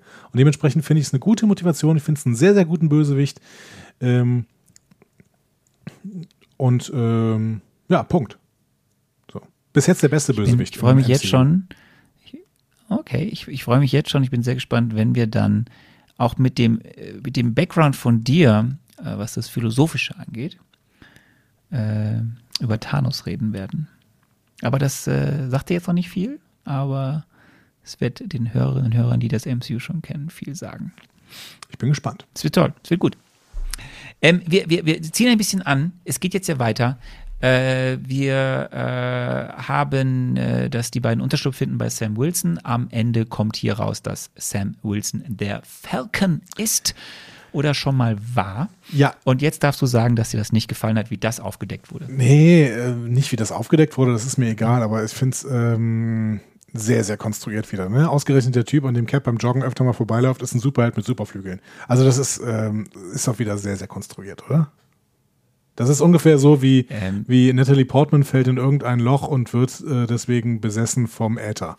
So, das ist, äh, ja, keine Ahnung. Das ist aber schlimmer als hier, dass jetzt einfach, ähm, es ist, natürlich ist der Story Arc im Conning Comics wesentlich ausführlicher, länger rund um Sam Wilson. Ähm, hier müssen sie quasi in einem Film, in dem der eh schon pickepacke voll ist und trotzdem noch, finde ich, gut erzählt ist, ähm, müssen sie halt irgendwie die Story rund um Sam Wilson abfrühstücken. Warum ist er denn Falcon? Also es wird halt ne, ganz kurz angerissen, dass er eben Militärmensch ist, dass er da eine gewisse Ausbildung hatte, ein gewisses Tätigkeitsfeld hatte, eben diesen Anzug hatte. Ähm, und also, da- dass er sich dann erstmal davon verabschiedet hat und jetzt für Cap wieder zurück in den Dienst geht, quasi, oder in seinen Dienst geht.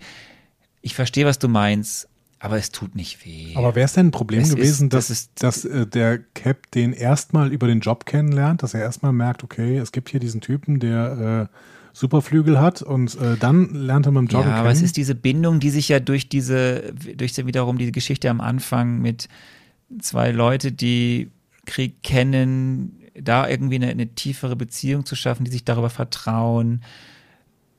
Ich, nochmal, ich kann das total nachvollziehen. Man kann es so und so drehen. Es- Egal wie du es gemacht hättest, es wäre zu wenig Zeit gewesen, so den wahrscheinlich äh, gerecht zu werden, um diesen Charakter richtig einzuführen. Und sie haben sich jetzt hier für eine Situation entschieden, äh, oder eine, eine, eine äh, relativ schnelle Abfolge von Szenen entschieden. Er ist jetzt der Falcon.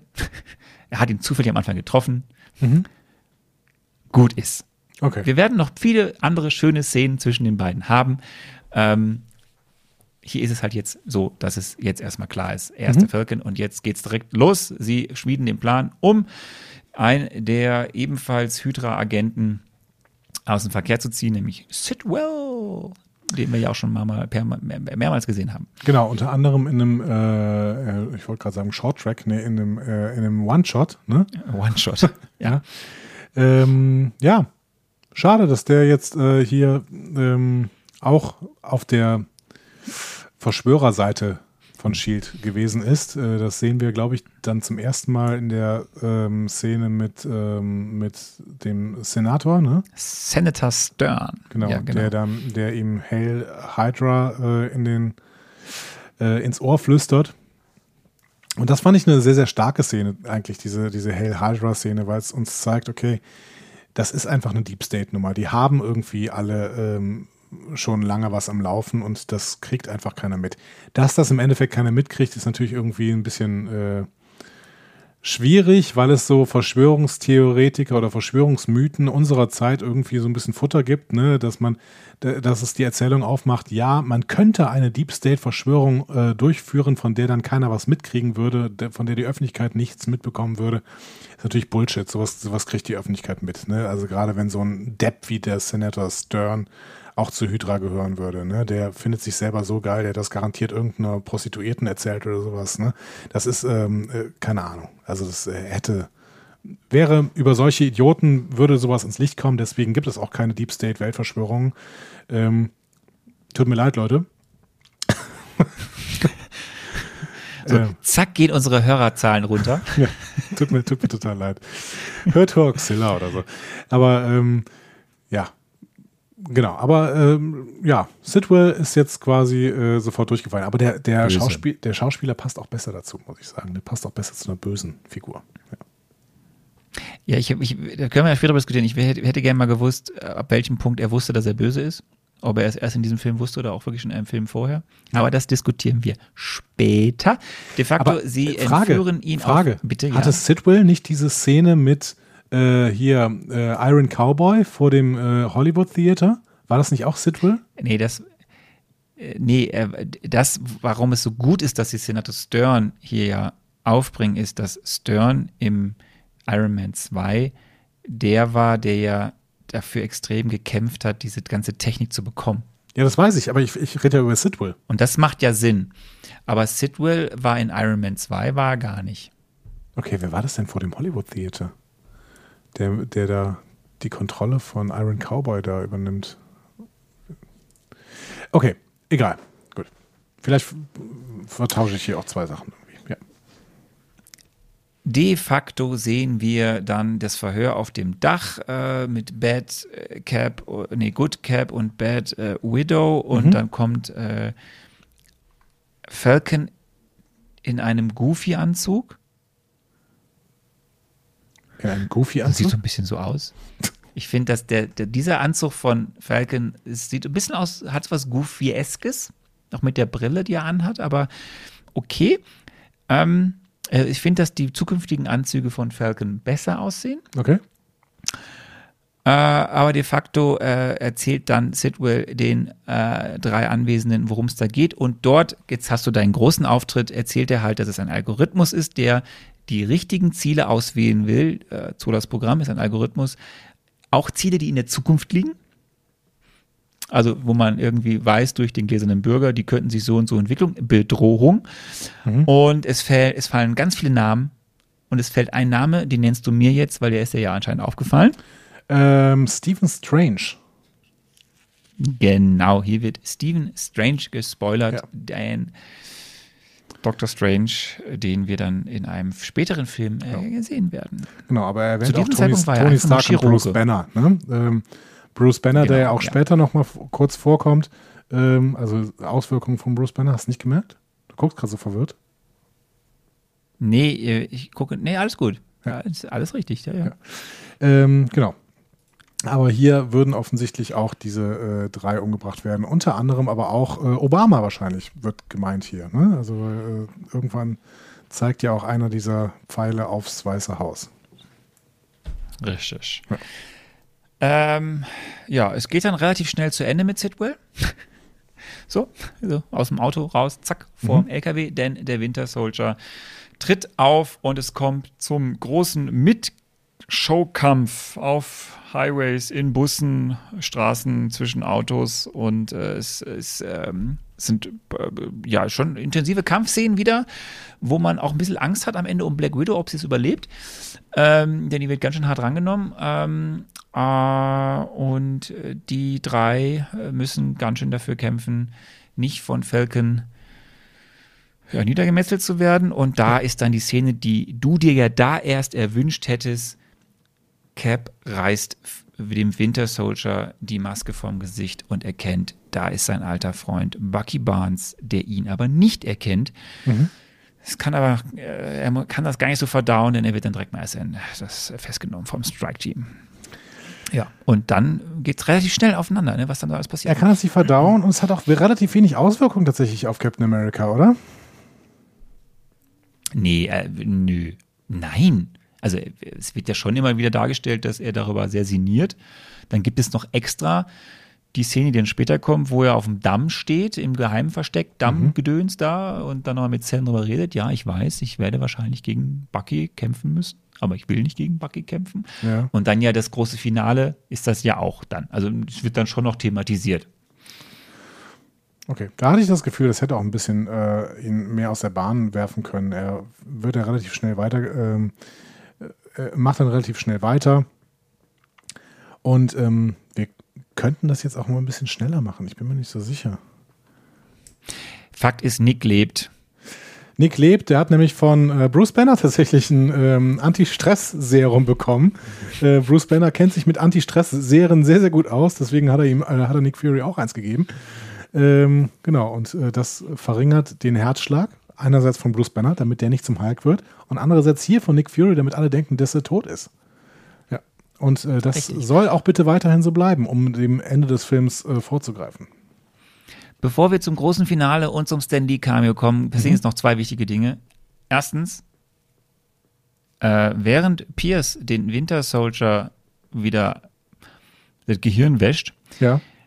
Oder wäschen, waschen lässt. Also das finde ich, äh, finde ich übrigens, da, da wird ganz kur kurz erklärt, wie der Winter Soldier funktioniert und warum er immer noch so jung ist. Ne? Also der Richtig, ist da ins, äh, ins Eis gefallen, dann ist er quasi, dann hat äh, Sola ihm den Arm abgeschnitten und ausgetauscht mit einem Metallarm und deswegen ist er ja, hat er jetzt Superkräfte und so. Wird aber immer nur aufgetaut, wenn es gerade wieder was zu tun gibt, deswegen bleibt er ewig jung. Also der ständig Kryoschlaf und dann aufgetaut, hey, es gibt wieder was zu tun und wieder Kryoschlaf. So. Ja, und dazwischen immer Gehirn weggepustet. Ja, genau. Und ähm, äh, lustig ist, dass äh, wem es ausgefallen ist und wer die, den Autor kennt, hier spielt äh, Ed Burbaker ein Cameo. So, also der okay. eigentliche Autor vom Mhm. Winter Soldier.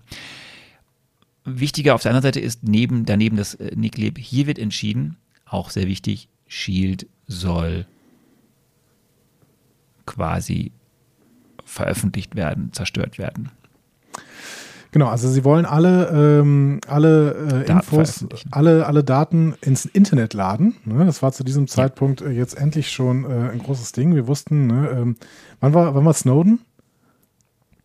Ein, zwei Jahre vorher. Genau, okay. Also ähm, das hatten sie sicherlich so ein Stück weit auf dem Schirm, wenn sie gesagt haben, okay, wir nehmen jetzt Wikileaks, wir nehmen Snowden und das packen wir jetzt alles zusammen und sagen, okay, wir machen ähm, die, die Lösung, um so eine Organisation wie Shield und damit auch Hydra zu Fall zu bringen, ist ein großer Leak. Ne? Das heißt, wir laden das alles ins Internet, wir laden das alles auf Wikileaks quasi. Ne? Äh, das ist der Plan. Eigentlich ein, eigentlich ein ganz interessanter Plan für so einen Superheldenfilm, dass das die Auflösung sein soll. Ne? Die Auflösung ist, die Auflösung äh, ist, wir laden das alles ins Internet. Dafür müssen sie es aber natürlich erstmal bekommen. Ähm, äh, sie müssen es irgendwie entschlüsseln und sie müssen versuchen, diese komischen Helicarrier aufzuhalten. Das ist auf jeden Fall jetzt der Plan für die letzten 50 Minuten des Films, die hoffentlich bei uns nicht mehr 50 Minuten dauern, denn wir haben jetzt schon 2 Stunden 20, das ist ja fürchterlich. Zwischendurch kommt noch kurz, ähm, Captain America braucht eine neue Uniform. Und äh, dazu passt folgende Frage, denn was ist der Stan Lee Cameo? Vielleicht ist Stan Lee tatsächlich ein Veteran aus dem Zweiten Weltkrieg, der sich noch an Bucky Barnes erinnert und irgendwo einen TV-Bericht sieht, wie der Winter Soldier zurückkommt und der dann sagt, Moment mal, den kenne ich doch noch.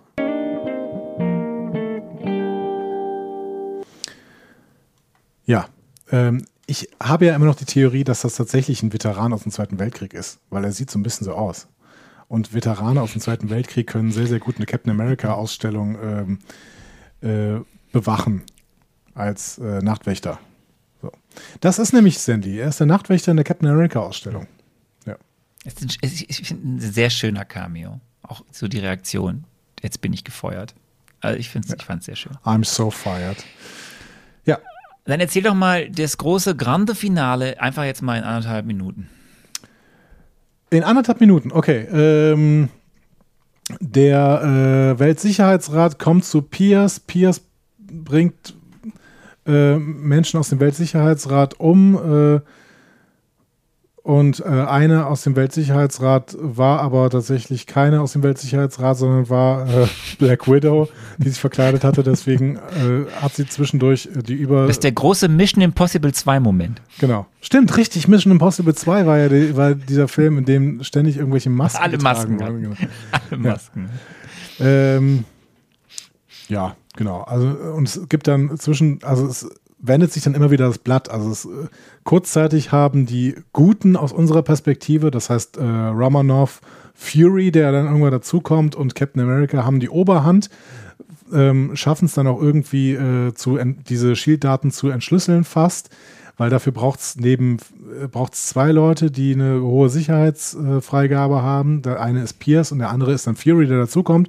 So, äh, dann funktioniert es aber wieder nicht, ähm, weil Pierce das nicht entschlüsseln will und weil er dann wieder äh, die Möglichkeit hat, ähm, eben äh, äh, diese Ratsleute unter Kraft geben, dann funktioniert es aber wieder doch, weil Fury eine Backdoor eingebaut hat, weil er quasi mit seinem kaputten Auge es schafft, quasi alle, alle Freigaben zu überschreiben. Whatever, auf jeden Fall. Ähm, Können wir wenigstens die noch zwei weitere wichtige Szenen ähm, kurz ankreizen? Neben wirklich, äh, das ist dann viel CGI. Sie kämpfen auf den Helicarriern. Der eine fliegt, der andere kämpft Genau, sich also durch sie- alle durch. genau, also sie haben dann Irgendwann Daten. tritt um der Winter Soldier noch Genau. auf und bringt alle um. Äh, Crossbone rennt rum und bringt alle um. Ähm, äh, was wirklich schöner Moment ist, ist neben dieser sehr pathetischen, aber auch interessanten Ansprache von ähm, Cap, die Falke mit dem Spruch äh, quittiert, schreibst du sowas vorher auf oder haust du das spontan raus, was sehr lustig war. Ja. Ähm, gibt es diese, was wirklich eine sehr gute Szene ist, die auch zeigt, okay, es gibt halt Hydra in Shield und es gibt trotzdem noch Shield, ist dieses, dieses Shoot-Off im, im Shield-Control-Raum, wo Rumlow Crossbone reinkommt, diesen armen Mitarbeiter irgendwie bedroht, diese Carrier zu starten, Agent Carter neben, daneben steht und es dann diese Szene gibt, Ja. wo alle sich die Waffen an den Kopf halten. Das ist schon eine ziemlich starke Szene und dann beginnt ja eigentlich der richtig große Kampf um das und am Ende natürlich das große Finale mit ähm, irgendwie muss beim dritten Carrier noch der letzte Chip ausgetauscht werden und natürlich stellt sich Bucky Cap in den Weg und es kommt zum Hin und Her und äh, dann das Drama, das, das große Drama am Ende, wenn dann ähm, sagt ich, Cap, ich kämpfe nicht gegen dich, Bucky. Und Bucky irgendwann merkt, ich möchte auch nicht gegen dich kämpfen. Und ihn sogar am Ende noch aus dem Wasser rettet. Friendship is Magic. Und äh, ähm, genau. Nick Fury erschießt Pierce, weil Natascha Romanoff natürlich noch so ein äh, Mini, ähm, wie nennt man das? EM, äh, wie nennt man Elektro. Elektroschocker? Nee, so ein Elektro, ähm, ach, keine Ahnung, das sind diese, diese Dinger, die alles elektrische außer EMP. Kraft setzen. EMP, genau, danke. Sie hat ein Mini-EMP und damit äh, setzt sie äh, ihre, ihre Anstecknadel, die Pierce wiederum bei den anderen Ratsmitgliedern genutzt hat, um die alle zu töten, setzt sie außer Kraft und äh, damit hat Pierce keine Kraft mehr und kann dann äh, quasi erschossen werden von Nick. Und äh, dann schaffen sie es, alle Daten ins, äh, ins Netz zu laden. Das heißt, Shield ist jetzt machtlos, auch weil diese ganzen Helicarrier tatsächlich abstürzen, die ja auch so ein bisschen äh, Supertechnologie von äh, Shield noch waren. Das heißt, wir haben jetzt gerade das Gefühl, Shield ist als äh, Organisation äh, durch, weil sie keine äh, Infos mehr haben und als Organisation durch, weil sie auch keine großen Materialien mehr haben. Genau. Richtig, weil, ja. Und dann ist das Ende. Äh, Steve erwacht, Sharon arbeitet jetzt beim CIA, äh, Kobe Smulders arbeitet jetzt bei Stark Industries, äh, Stern geht in den Knast, Crossbone, der von einem Harry Carrier niedergewalzt wurde, äh, lebt aber noch anscheinend, also Rumlow. Ähm, Nick Fury zerstört auch noch die letzten Reste von Shield in diesem Container irgendwo am Stadtrand von Washington DC. Mhm. Und dann gibt es noch eine wichtige Szene, nämlich Natascha hält eine recht, manche würden sagen, selbstbewusste, andere würden sagen, selbstgerechte Rede im Kapitol. Denn sie sagt, wir sind die Besten, um sie zu verteidigen. Wir Ja, stehen über allem. Genau, und da könnte man natürlich jetzt wieder entgegenhalten, hast du denn nichts aus den letzten zwei Stunden gelernt? So, äh, denn eigentlich habt ihr auch, seid ihr auch eine Massenvernichtungswaffe, ihr Superhelden. So. Und ich sage, diese Szene ist auch unfassbar wichtig, dass sie genau so stattfindet, weil nur so macht alles weitere Sinn. Aber da kommen wir gleich zu in der Rolle im MCU. Am Ende treffen sich alle an Furys Grab. Was ein schöner Verweis ist übrigens auf Pulp Fiction, weil der Spruch, der auf Furys Grab steht, ein Link ist zu der Rolle, die äh, Samuel L. Jackson in Pulp Fiction gespielt hat. Das für die Nerds unter euch allen. Wel welcher Spruch Wir ist das? Hydra, dieser Ezekiel-Spruch, der auf dem Grab steht, ich habe den gerade nicht parat. Achso, ich weiß nur, dass äh, stimmt, der zitiert ja auch immer Bibelverse, wenn er Leute umbringt, Ja. genau. In Pulp Äh, Fiction, Pulp genau. Fiction, ja. Er möchte noch ein bisschen Hydra-Menschen in Europa töten, äh, deswegen geht Nick nach Europa. Natascha muss mal ein bisschen nachdenken und Steve und Falcon suchen Bucky und der Film ist damit aus.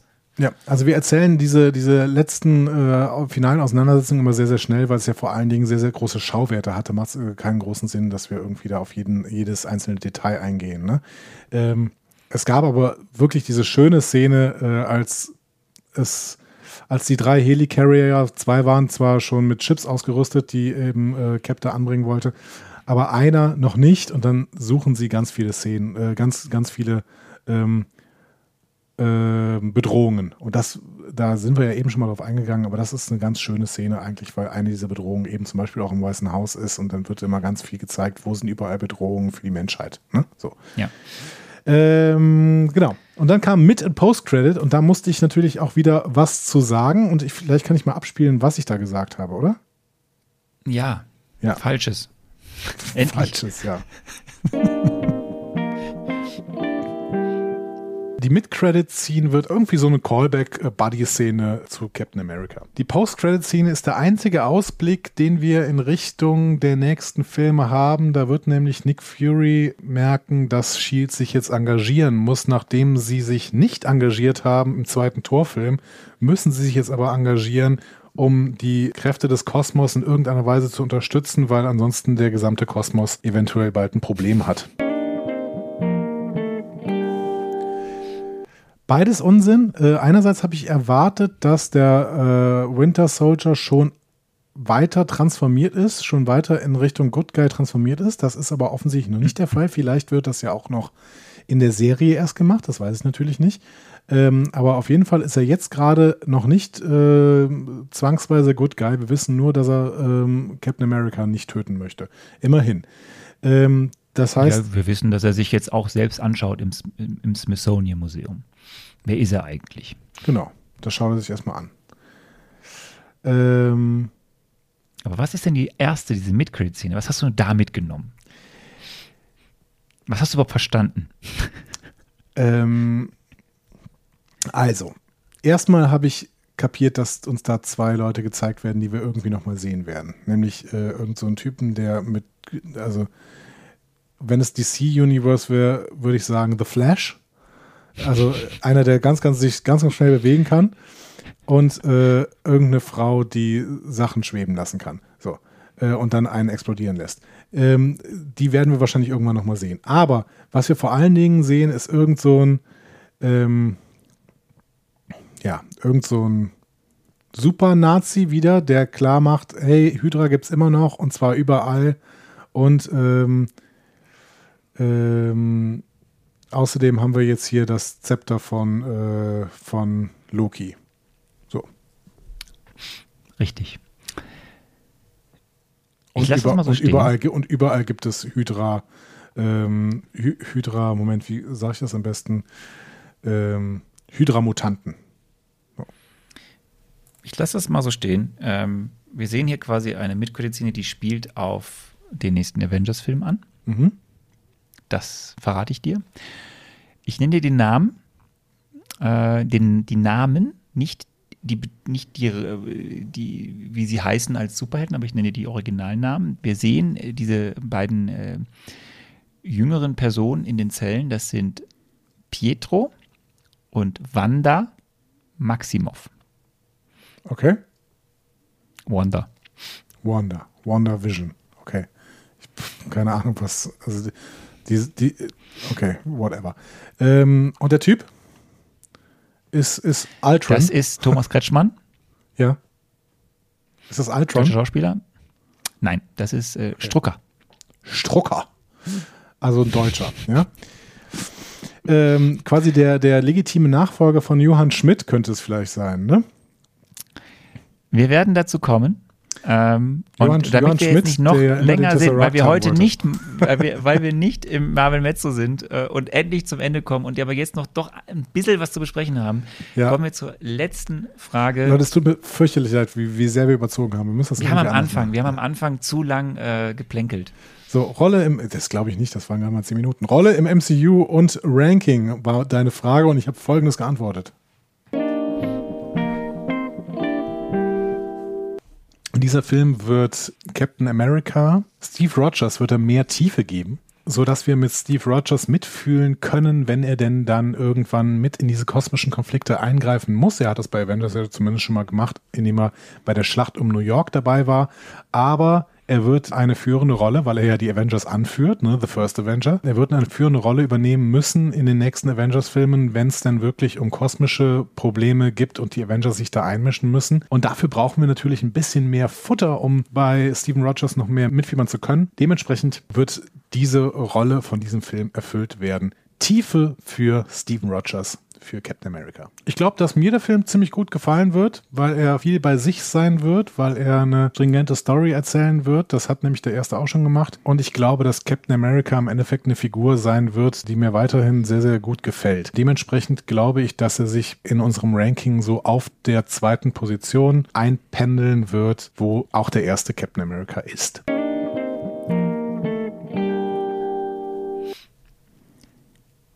Ja? Bevor wir ja? bevor wir in die eigentliche Bewertung kommen, wo ich dich bitten würde, dass du anfängst, mhm.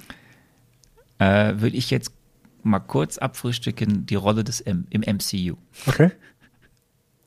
Ist das okay? Oder ja. hast du eigene Ideen, was die Rolle im MCU ist? Du hast ja auch schon einen wichtigen Punkt genannt in deinem äh, Spekulatius. Äh, das ja, ja. Also traue niemanden. so, eine, so eine Lehre, die man irgendwie aus diesem Film mitnehmen könnte. Ähm, mhm. die aber auch ein gewiss, zu einer gewissen Weise problematisch ist, weil Vertrauen muss schon herrschen, damit es überhaupt irgendwie weitergehen kann. Ähm, die Rolle war sicherlich auch, um, um äh, Captain America mehr kennenzulernen. Das hat er sicherlich auch geschafft. Allgemein finde ich aber, dass dieser Film fürs MCU gar nicht so viel beigetragen hat. Und das finde ich nicht schlecht sondern finde es sogar ganz gut, weil dieser Film wirklich sehr viel bei sich ist. Aber dazu kommen wir später beim Ranking. Du wolltest was über die Rolle im MCU erzählen. Völlig richtig. Und das ist der Punkt. Äh, und jetzt noch Hallo Tao Tao und Hallo Anna Allan, äh, die sich fragen, was ist die Rolle im MCU? Und da gab es ja auch schon Debatten, äh, bei Twitter vor allem. Du hast völlig recht. Dieser Film ist bei sich. Äh, total bei sich. Und da kann man jetzt in Bewertung gleich auch sagen, ist das gut oder schlecht, weil vielleicht manche Dinge gut ist, dass er bei sich sind, aber da fehlt vielleicht ein Vorlauf. Kommen wir gleich zu. Trotzdem, dieser Film schafft es, bei sich zu sein, aber extrem wichtig zu sein für das, was dann jetzt bald kommt, vor allem in Phase 3, aus verschiedenen Perspektiven. Und ich frühstücke das mal ganz kurz ab. Er ist in gewisser Weise in der Art und Weise, welchen, welche Ernsthaftigkeit und welchen Ton er an den Tag legt. Klar, es gibt Gags. Aber setzt er hier eine Art, die vor allem für Phase 3 sehr wichtig ist und in der Form bisher noch nicht so war. Shield, die wir seit dem ersten Film kennen, seit Iron Man 2008, wird hier mal komplett dekonstruiert. Hm. Ja. Das Verhältnis stimme ich schon nicht hundertprozentig zu, aber mal weiter. Das Verhältnis von Superhelden, von wer kontrolliert Superhelden, was macht man mit Gefahren, wie geht damit um, was schon in Avengers ganz kurz angeraunt wurde, hinten raus, ne? was passiert eigentlich, wenn Superhelden aktiv waren und wer räumt auf, wird auch hier weiter thematisiert. Mhm. Wer kontrolliert die Kontrolleure oder wer kontrolliert die Watches Superhelden? Watchers, ja. mhm. Das wird auch noch extrem wichtig. Mhm. Die Veröffentlichung der Daten von Shield und Hydra wird super wichtig mhm. weil sie zu weiteren Plotpoints führt. Die Charakterentwicklung von Steve nimmt hier eine weitere wichtige Wendung hin zu dem, die uns zu großen, großen Storysträngen führen wird in der Phase 3 mhm. und auch zu Konflikten. Merkt ihr das alles für deine Spekulation? Zu Konf so. ähm, never ever. Hydras Einfluss auf geschichtliche Dinge wie den Tod von Tonys Eltern führt zu einem zentralen Konflikt in Phase 3 mhm. des Marvel Cinematic Universe. Die hier etablierte Bindung und das Vertrauen, was zwischen Cap und Black Widow aufgebaut wird, auch extrem wichtig, was wir später sehen werden in Phase 3, was immer wieder aufkommen wird. Ich kann auf jeden Fall sagen, dass sie besser zu äh, Cap passt als zu Tony Stark. Ähm, klar, äh, dann die, ne, Bucky Barnes ist back. Auch das wird jetzt weiter wichtig werden. Falcon ist da, Agent Carter ist da. Hier hat die Ära der Russos begonnen, die einen anderen Weg einschlagen werden, als es Joss Whedon getan hat. Mhm. Und dieser Film hat einen ganz großen Impact auf das, was im Serienbereich passiert. Und dann wird auch noch das, was im Serienbereich passiert, wiederum einen Impact haben auf das, was im Film passiert wie Avengers. Aber deswegen, dieser Film ist bei sich und hat trotzdem mit vielen Kleinigkeiten oder größeren Kleinigkeiten einen sehr großen Impact auf das, was spätestens in Phase 3 an manchen Stellen sehr stark in einem Film, aber auch darüber hinaus in anderen Filmen in Phase 3 passieren wird. Mhm. Soweit dazu. Jetzt kommen wir zur Bewertung. Und ja. ich hoffe, ich habe jetzt äh, die Kritiker überzeugt. Ja, mich auf jeden Fall nicht so hundertprozentig. Ähm, äh, du hast natürlich auch eine Sache geschickt gemacht. Ne? Dazu komme ich aber gleich. Erstmal was Positives. Ne? So. Ähm, ich finde es faszinierend und das ist ein Lob für Feigi an dieser Stelle auch. Ne? So ein Kino-Universum zu beobachten und das Gefühl jetzt zu haben, dass The Winter Soldier Elemente verwendet, die den eigenen Bedürfnissen dieses Films entsprechen, um die größeren Bedürfnisse des Marvel Cinematic Universe in der Zukunft zu erfüllen. Anders als das Iron Man 2 gemacht hat, der äh, nur die Bedürfnisse des Marvel Cinematic Universe in Zukunft erfüllen wollte und da dafür diesen Film geopfert hat. So, mhm. das, ähm, da spielt das, die Bedürfnisse des Franchise spielen hier sehr, sehr gut mit den Bedürfnissen des Films äh, ineinander und es kommt einfach ein schlüssiges Gesamtbild raus. Trotzdem hat dieser Film Probleme. Und das größte Problem hast du geschickt übersprungen, als du mich nämlich nach dem Antagonisten gefragt hast und immer nur auf Pierce, an, äh, Pierce angesprochen hast. Das größte Problem dieses Films ist The Winter Soldier. Ähm, der Film ist nämlich schon wieder zu voll, dieser Film hier. Da, das teilt er sich mit Iron Man 2. Und der Titelschurke Ne? Der Winter Soldier fühlt sich an, als wäre es ein nachträglicher Gedanke gewesen, den man dann noch irgendwie in diesen Film reinbauen muss, um Comics-Fans zu pleasen, die immer den Winter Soldier haben wollten. Der Winter Soldier ist in diesem Film absolut unnötig. Es wäre kein Problem. Äh, wir haben natürlich den emotionalen Höhepunkt, äh, aber auch dieser wird nicht hundertprozentig ausgekostet. Deswegen im Endeffekt wäre es kein Problem damit, äh, wäre es kein Problem für den Film gewesen, wenn der Winter Soldier einfach nicht dabei gewesen wäre. Doch fürs MCU. Ja, aber das, in aber einer, nicht für den Film. In einer Serienlogik. Ja, aber nicht für den Film. Auch für den Film. Nein. Der, der, ah, okay, erzähl weiter. Ich will ja, ich, ich höre zu. Der, denn, also, um sich, damit wir uns als Publikum in dem Showdown beteiligen können, ne, muss natürlich in den, in den Winter Soldier investiert werden. Ne? Da müssen wir irgendwie dieses, diese Dramatik vom Winter Soldier kapieren. Und dafür ist er wiederum nicht präsent genug im Film. Weil er kommt ja immer nur als, als, äh, als mobile Eingreiftruppe einmal eben kurz rein und dann gibt es diese Miniszene mit doch Pierce. Nicht. Du musst doch den ersten Film mit dazuziehen.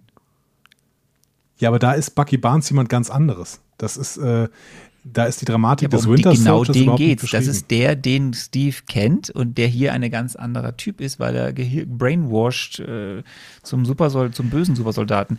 Okay, aber ich will ja nicht unterbrechen. Nee, ich würde sagen, hier wird einfach zu wenig Zeit in The Winter Soldier ähm, investiert, um den wirklich zu einem richtig guten Antagonisten zu machen, der Pierce ist. Aber dann hätten wir den Winter Soldier auch komplett rausstreichen können und hätten ihn beim nächsten Film benutzen können oder sowas. Er, er ist hier einfach unnötig, um diese Geschichte zu erzählen, die sie uns hier erzählen wollen, nämlich mit der Unterwanderung von Hydra, ähm, äh, von, von, von Shield durch Hydra. Ich kann auch verstehen, dass sie im Endeffekt jetzt nicht so viel Zeit da reingesetzt haben, den Winter Soldier wirklich groß zu etablieren, weil ganz viele andere Sachen in diesem Film natürlich extrem viel Spaß gemacht haben. Und dann bleibt man natürlich auch gerne bei diesen Sachen, die da so viel Spaß machen, ne? nämlich diese Spionagenummer. Und der Film war auch ein guter Film, auf jeden Fall. Und es war auch sicherlich einer der besten Filme, die wir bis jetzt gesehen haben. Aber er hat auch große Probleme. Und äh, die will ich jetzt überhaupt nicht verschweigen. Das heißt, du wolltest von mir eine Bewertung haben und für mich ist das hier äh, ein Film, der eine 2 bekommt. Hast du schon mal besser als 2 getippt? Ich glaube ja, ich habe schon mal 2 plus getippt. Okay. Bist du fertig? Ich bin fertig. Ich dachte, ich dachte, du rantest jetzt noch über Hydra ab, weil wir haben ja noch so einen Einspieler. Nee, ja, ich weiß nicht genau, wann du diesen Einspieler benutzen möchtest, aber vieles davon habe ich natürlich bei Hydra, ähm, also wie sie hier Shield und Hydra beschreiben, gerade Hydra, ist ein großes Problem für alles, was wir bis jetzt gesehen haben. Und das Problem hat, das kann man mit einem Wort beschreiben, der Tesserakt. Aber ich, ich weiß nicht, ob du es jetzt über den Einspieler regeln willst oder ob ich, ob ich das Problem auf den Punkt bringen soll. Mach doch mal den Einspieler, dann darfst du noch was sagen und dann fange Genau, ich der damit Einspieler an ist nämlich auf Englisch, deswegen wir werden das jetzt nicht alles übersetzen, aber wir werden vielleicht auf den wichtigsten Punkt da reingehen. Äh, der Einspieler äh, kommt von Honest Trailers, von Screen Junkies. Und es ist äh, über den äh, vom Honest Trailer zu, äh, also Honest, Honest Trailer zu äh, Captain America, The Winter Soldier. Get ready for nitpicking. Prepare for the shocking revelation that Hydra has been secretly growing inside of S.H.I.E.L.D. all along, despite the fact that the previous Marvel movies really didn't do anything to set that up. And get ready to try to ignore questions like When did Nick Fury stop wearing the bulletproof vest that saved his life in the Avengers? Why didn't Tony Stark find out about Hydra when he decrypted all of S.H.I.E.L.D.'s files? In a few hours, I'll know every dirty secret S.H.I.E.L.D. has ever tried to hide. How did an agency that employs thousands of people hide the fact that half of its agents were members of a secret Nazi death cult for over 60 years? If S.H.I.E.L.D. had their hands on the Tesseract for so long, why didn't Hydra just use that to take over the world? That was the Red Skull's plan in the first place, right? And he was the OG Hydra. And if Nick Fury was such a threat, why didn't Hydra try to kill him before he saved Tony Stark's life? Thought out their greatest enemy and assembled a team of superheroes that would almost certainly stop any evil plans they had for the future. See, we told you it'd be nitpicking. So, also es ist Nitpicking und der Trailer, ähm, äh, wenn ihr es äh, vielleicht nicht verstanden habt, weil ihr eventuell auch nicht so gut Englisch sprecht, äh, ich musste mir auch zweimal anhören, ähm, äh, zählt so ein bisschen das Problem, Probleme auf, die dieser Film wirklich im Zusammenhang des MCU hat. Da sind so Sachen drin wie, äh, wann hat äh, Nick Fury ein, eigentlich angefangen, eine schusssichere Weste zu tragen, geschenkt. Aber so ein großes Ding wie, hey, Shield hatte eine Zeit lang den Tesseract und der Plan im ersten Cap, warum Hydra überhaupt erst gegründet worden war, war, den Tesseract zu bekommen und ihn zu nutzen für große Experimente. Das heißt, das war eigentlich das, was Hydra wollte. Das war das, wo Johann Schmidt, äh, Red Skull, quasi Hydra überhaupt erst gegründet hat. Das war, das war der große Plan. Und dann hat, dann hat Shield den Tesseract und Hydra benutzt ihn nicht. Das ergibt hinten und vorne keinen Sinn. Und natürlich auch dieser Punkt, ähm, warum soll denn Shield überhaupt eine Superheldentruppe äh, aufstellen, wenn es von Hydra unterwandert ist? Und der Punkt, den ich eben schon angesprochen hatte, ähm, eine solche Deep State Unterwanderung, so eine Verschwörung, äh, die würde auch rauskommen. Punkt. Die ist dafür zu groß. Wir packen den Link zu Honest Trailers äh, in die Show Notes und wir packen einen weiteren Link in die Show Notes, äh, da wo die Ruther Brothers, die Regisseure dieses Films, auf diesen Trailer reagieren, was sehr geil ist. Auf den Honest Trailer. Ähm, auf diesen, auf diesen Honest Trailer, Ah, cool. was wirklich sehr lustig ist, weil da sitzen die Macher dieses Trailers. Und man muss sagen, ähm, also wer Honest Trailers nicht kennt, die machen ganz häufig äh, eben so, so Fake-Trailer zu Filmen und ziehen die durch den Kakao. Und man muss fairerweise sagen, dieser Trailer zu diesem Film ist, glaube ich, drei Minuten lang und dieser Part war jetzt eine Minute und sie geben aber zu, dass das ein richtig guter Film ist. Was sehr ungewöhnlich ist für Honest Trailer, weil die eigentlich immer sonst diese Filme, alle Schwächen eines Films eben in diesen Trailern rausziehen und sagen halt, das ist ein geiler Film, aber dieses, das eben, das ist jetzt komisch. Und, äh, und was halt dann die, die, die Ruther Brothers in diesem Interview erzählen, ist halt, die sagen halt eiskalt so, naja, wir haben halt die anderen Filme nicht gemacht. ja. Gut. So, fertig. Ähm, und jetzt kommen wir, jetzt, jetzt wird, du hast ja schon, möchtest du noch eben, du hast ja deine Note schon gegeben und deine Bewertung gesagt. Ich fange mit dem Problem an. Und natürlich ist das ein Problem. Ähm, und hier ist halt der Punkt, warum ich meine, das kann man negativ wie positiv sehen. Hier wird halt das MCU ein bisschen neu justiert mit diesem Film innerhalb der Phase 2. Und natürlich gibt manches, was davor war, dann. Es gibt keinen Sinn. Natürlich gibt es keinen Sinn. Genau die Punkte, die angesprochen wurden. Ähm, das macht diesen eigentlichen Film aber nicht schlecht, weil der Film als Film funktioniert. Aber es gibt natürlich auch andere Sachen, die in dem Film wieder mal typischerweise MCU-like problematisch sind. Das hatten wir bei den anderen beiden Solofilmen auch schon nach Avengers. Da passiert was Großes in Washington DC und Tony Stark fliegt nicht vorbei und hilft. So, Ja. ja? Ja. Ähm, also solche Sachen. Natürlich gibt es da. Und natürlich ist es so, dass Bucky viel zu wenig Screentime hat. Aber ich sehe es halt eben, wie ich es schon bei manchen anderen Bewertungen habe, ich sehe das MCU halt als Serie, als eine Serie von Kinofilmen, die in sich zusammen einen Sinn ergeben. Und da wiederum das, was jetzt was hier gepflanzt wurde mit Bucky, seine Rückkehr, die Story, die jetzt angeteased wurde, das Zusammentreffen mit Cap und wie es jetzt weitergehen wird, reicht im großen, im großen Ganzen, im großen Zusammenhang völlig aus für den Film und trotzdem funktioniert der Film. Finde ich, funktioniert der Film trotzdem. Und aber wenn, Entschuldigung, aber wenn das eine Serie ist, ja. also das, dann macht unser Podcast doch keinen Sinn. Wer würde denn einen Podcast machen über jede Episode einer Serie und die ewig lang besprechen? Das ergibt überhaupt keinen Sinn. Ach Gott, ja, komm, lass mich. Lass mich in Ruhe. ähm, du wirst mich da nicht von abkriegen, dass ich diesen Film toll finde. Ähm,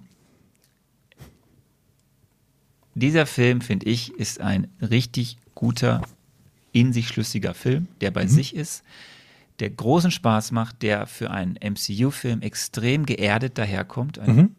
der viele politische, hochbrisante Themen anspricht. Mhm. Natürlich nicht immer in jeglicher Breite. Das kann so ein Action-Blockbuster, Spionagefilm nicht in zwei, knapp zweieinhalb Stunden schaffen, weniger. Aber trotzdem, er spricht viele Dinge, die damals relevant waren, an. NSA, Drohnenangriffe, gläserner Bürger, Freiheit versus Angst, Krieg gegen den Terror. Wer entscheidet eigentlich, was gut, was böse ist? Äh, eigener Terror im Land, Deep State, bla, blub. Spannend. Er bringt und er bringt dieses Statement von Natascha, was noch wichtig werden wird, was ja auch dieses, dieses Thema mit einbringt. Wer kontrolliert eigentlich die Superhelden und dürfen Superhelden alles einfach machen, weil sie besser sind als alle anderen. Mhm. Wir werden sehr bald schon sehen, ob das eine gute Idee ist, dass Superhelden einfach alles machen dürfen. Ähm, wir haben die Evolution von Cap, wie er sich weiterentwickelt, äh, auch die neue Härte von Cap. So, so äh, wir haben einen großartigen neuen Schauspieler dabei, Anthony Mackie, der einen tollen Falken spielt. Ähm, wahnsinnig gute Story, äh, Action-Szenen. Ähm, ich habe hier noch viel mehr stehen. Wir haben einfach, finde ich, einen Film, den kannst du gut gucken, der macht Spaß, der hat Hand und Fuß, der ist in sich trotzdem schlüssig. Wir haben über Hydra gesprochen. In sich ist er schlüssig. Mit dem, was davor war, muss man häufig viele Augen zudrücken. Das ergibt eigentlich keinen Sinn. Aber es ist hier halt einfach etwas, was hier in eine neue Richtung gestoßen wird. Eins minus. Eins minus. Okay. Okay, okay. Ich, ich bin ehrlich gesagt ein bisschen äh, frustriert, dass du sagst, dass es jetzt schon einer der besten Filme ist, weil ich habe gedacht, es steigert sich dann doch äh, durchaus auch noch mit den Avengers-Filmen und sowas, die ja irgendwie da immer der Höhepunkt so sind. Und ich bin auch gespannt auf, auf Black Panther und ich bin auch gespannt auf äh, Dr. Strangelove und wie ich lernte, die Bombe zu lieben. Aber ähm, na, wir werden sehen. Ähm, ich finde auf jeden Fall äh, schön, dass wir uns ähm, ich, ich, ich fand unsere Sendung jetzt schön, weil wir uns doch im Endeffekt äh, doch auf, ein, äh, auf einen relativ nahen Notenbereich ähm, einigen können, der irgendwie auch damit zu tun hat, dass wir ein gutes Gefühl bei diesem Film haben und beide aber Probleme in diesem Film sehen. So. Ja, aber ich, ich, ich kann die Probleme mehr ausgrenzen oder sehe die Probleme nicht so, weil ich ja weiß, was damit, wie die Storystränge weitergeführt werden. Und deswegen sehe ich ja die Filme im Kontext des ganzen MCU als Ganzes. Ja, genau. Und ich kann das noch nicht äh, und äh, du bist du bist Fan. Also es ist alles irgendwie verständlich, wie wir hier dieses Fazit gezogen haben. Und jetzt bin ich sehr sehr gespannt, was ihr für ein Fazit zieht. Und äh, to cut a long story short, die äh, Antje wird euch gerade nochmal die Möglichkeiten aufzählen, wie ihr das denn tun könnt. Ihr habt MCU-Entzugserscheinungen, Fragen oder möchtet einfach etwas loswerden? Diskussionen zu jeder Folge findet ihr auf einfachmarvel.de. Außerdem gibt's uns auch auf Instagram, Facebook und Twitter unter einfachmarvel. Wir freuen uns auf eure Nachrichten und Kommentare. Das ist wirklich der Fall. Äh, Gerade jetzt hier, ähm, lasset die Spiele beginnen. Äh, ich hoffe, dass es eine rege Diskussion in unserer Kommentarspalte auf einfachmarvel.de gibt, äh, an der wir diesmal dann auch teilnehmen werden, weil ich bin sehr, sehr gespannt, wie kontrovers wir über diesen Film diskutieren werden. Und ich liebe es, wenn Leute emotional über solche Sachen diskutieren, weil Emotionen sind immer gut, egal wie sie aussehen. Ähm, dementsprechend, das war ein bisschen zu allgemein. Mhm. Dementsprechend würde ich sagen, Arne, hast du noch was zu sagen? Ich bin fertig. Wir haben, wir, es, war, es tut uns leid, dass wir Oh Gott, wir haben zwei, zwei, wir haben knapp drei Stunden. ja, das tut uns eigentlich nicht leid, weil es war äh, irgendwie gefühlt doch eine richtig gute Sendung, habe ich das Gefühl. Äh, hat mir Spaß gemacht und äh, mir macht es vor allen Dingen Spaß. War ja auch ein guter Film. Ja, dass wir jetzt, ja, ein guter Film, genau, im wahrsten Sinne des Wortes. Dass wir jetzt ähm, nächste Woche auf einen Film, auf den ich mich schon etwas länger freue, tatsächlich ausblicken werden. Äh, freut mich auch besonders. Wir werden nächste Woche auf Guardians of the Galaxy 1 mit einem sehr, sehr guten Soundtrack, den kenne ich schon, ähm, einen Ausblick wagen. Ach, okay. Ja, den habe ich öfter gehört, diesen Soundtrack. Also ich habe den Film nicht gesehen, aber der Soundtrack ist gut. So. Ähm, genau. Und das machen wir nächste Woche Mittwoch. Äh, von nun an macht's gut, bleibt stabil. Bis denn. Tschüss.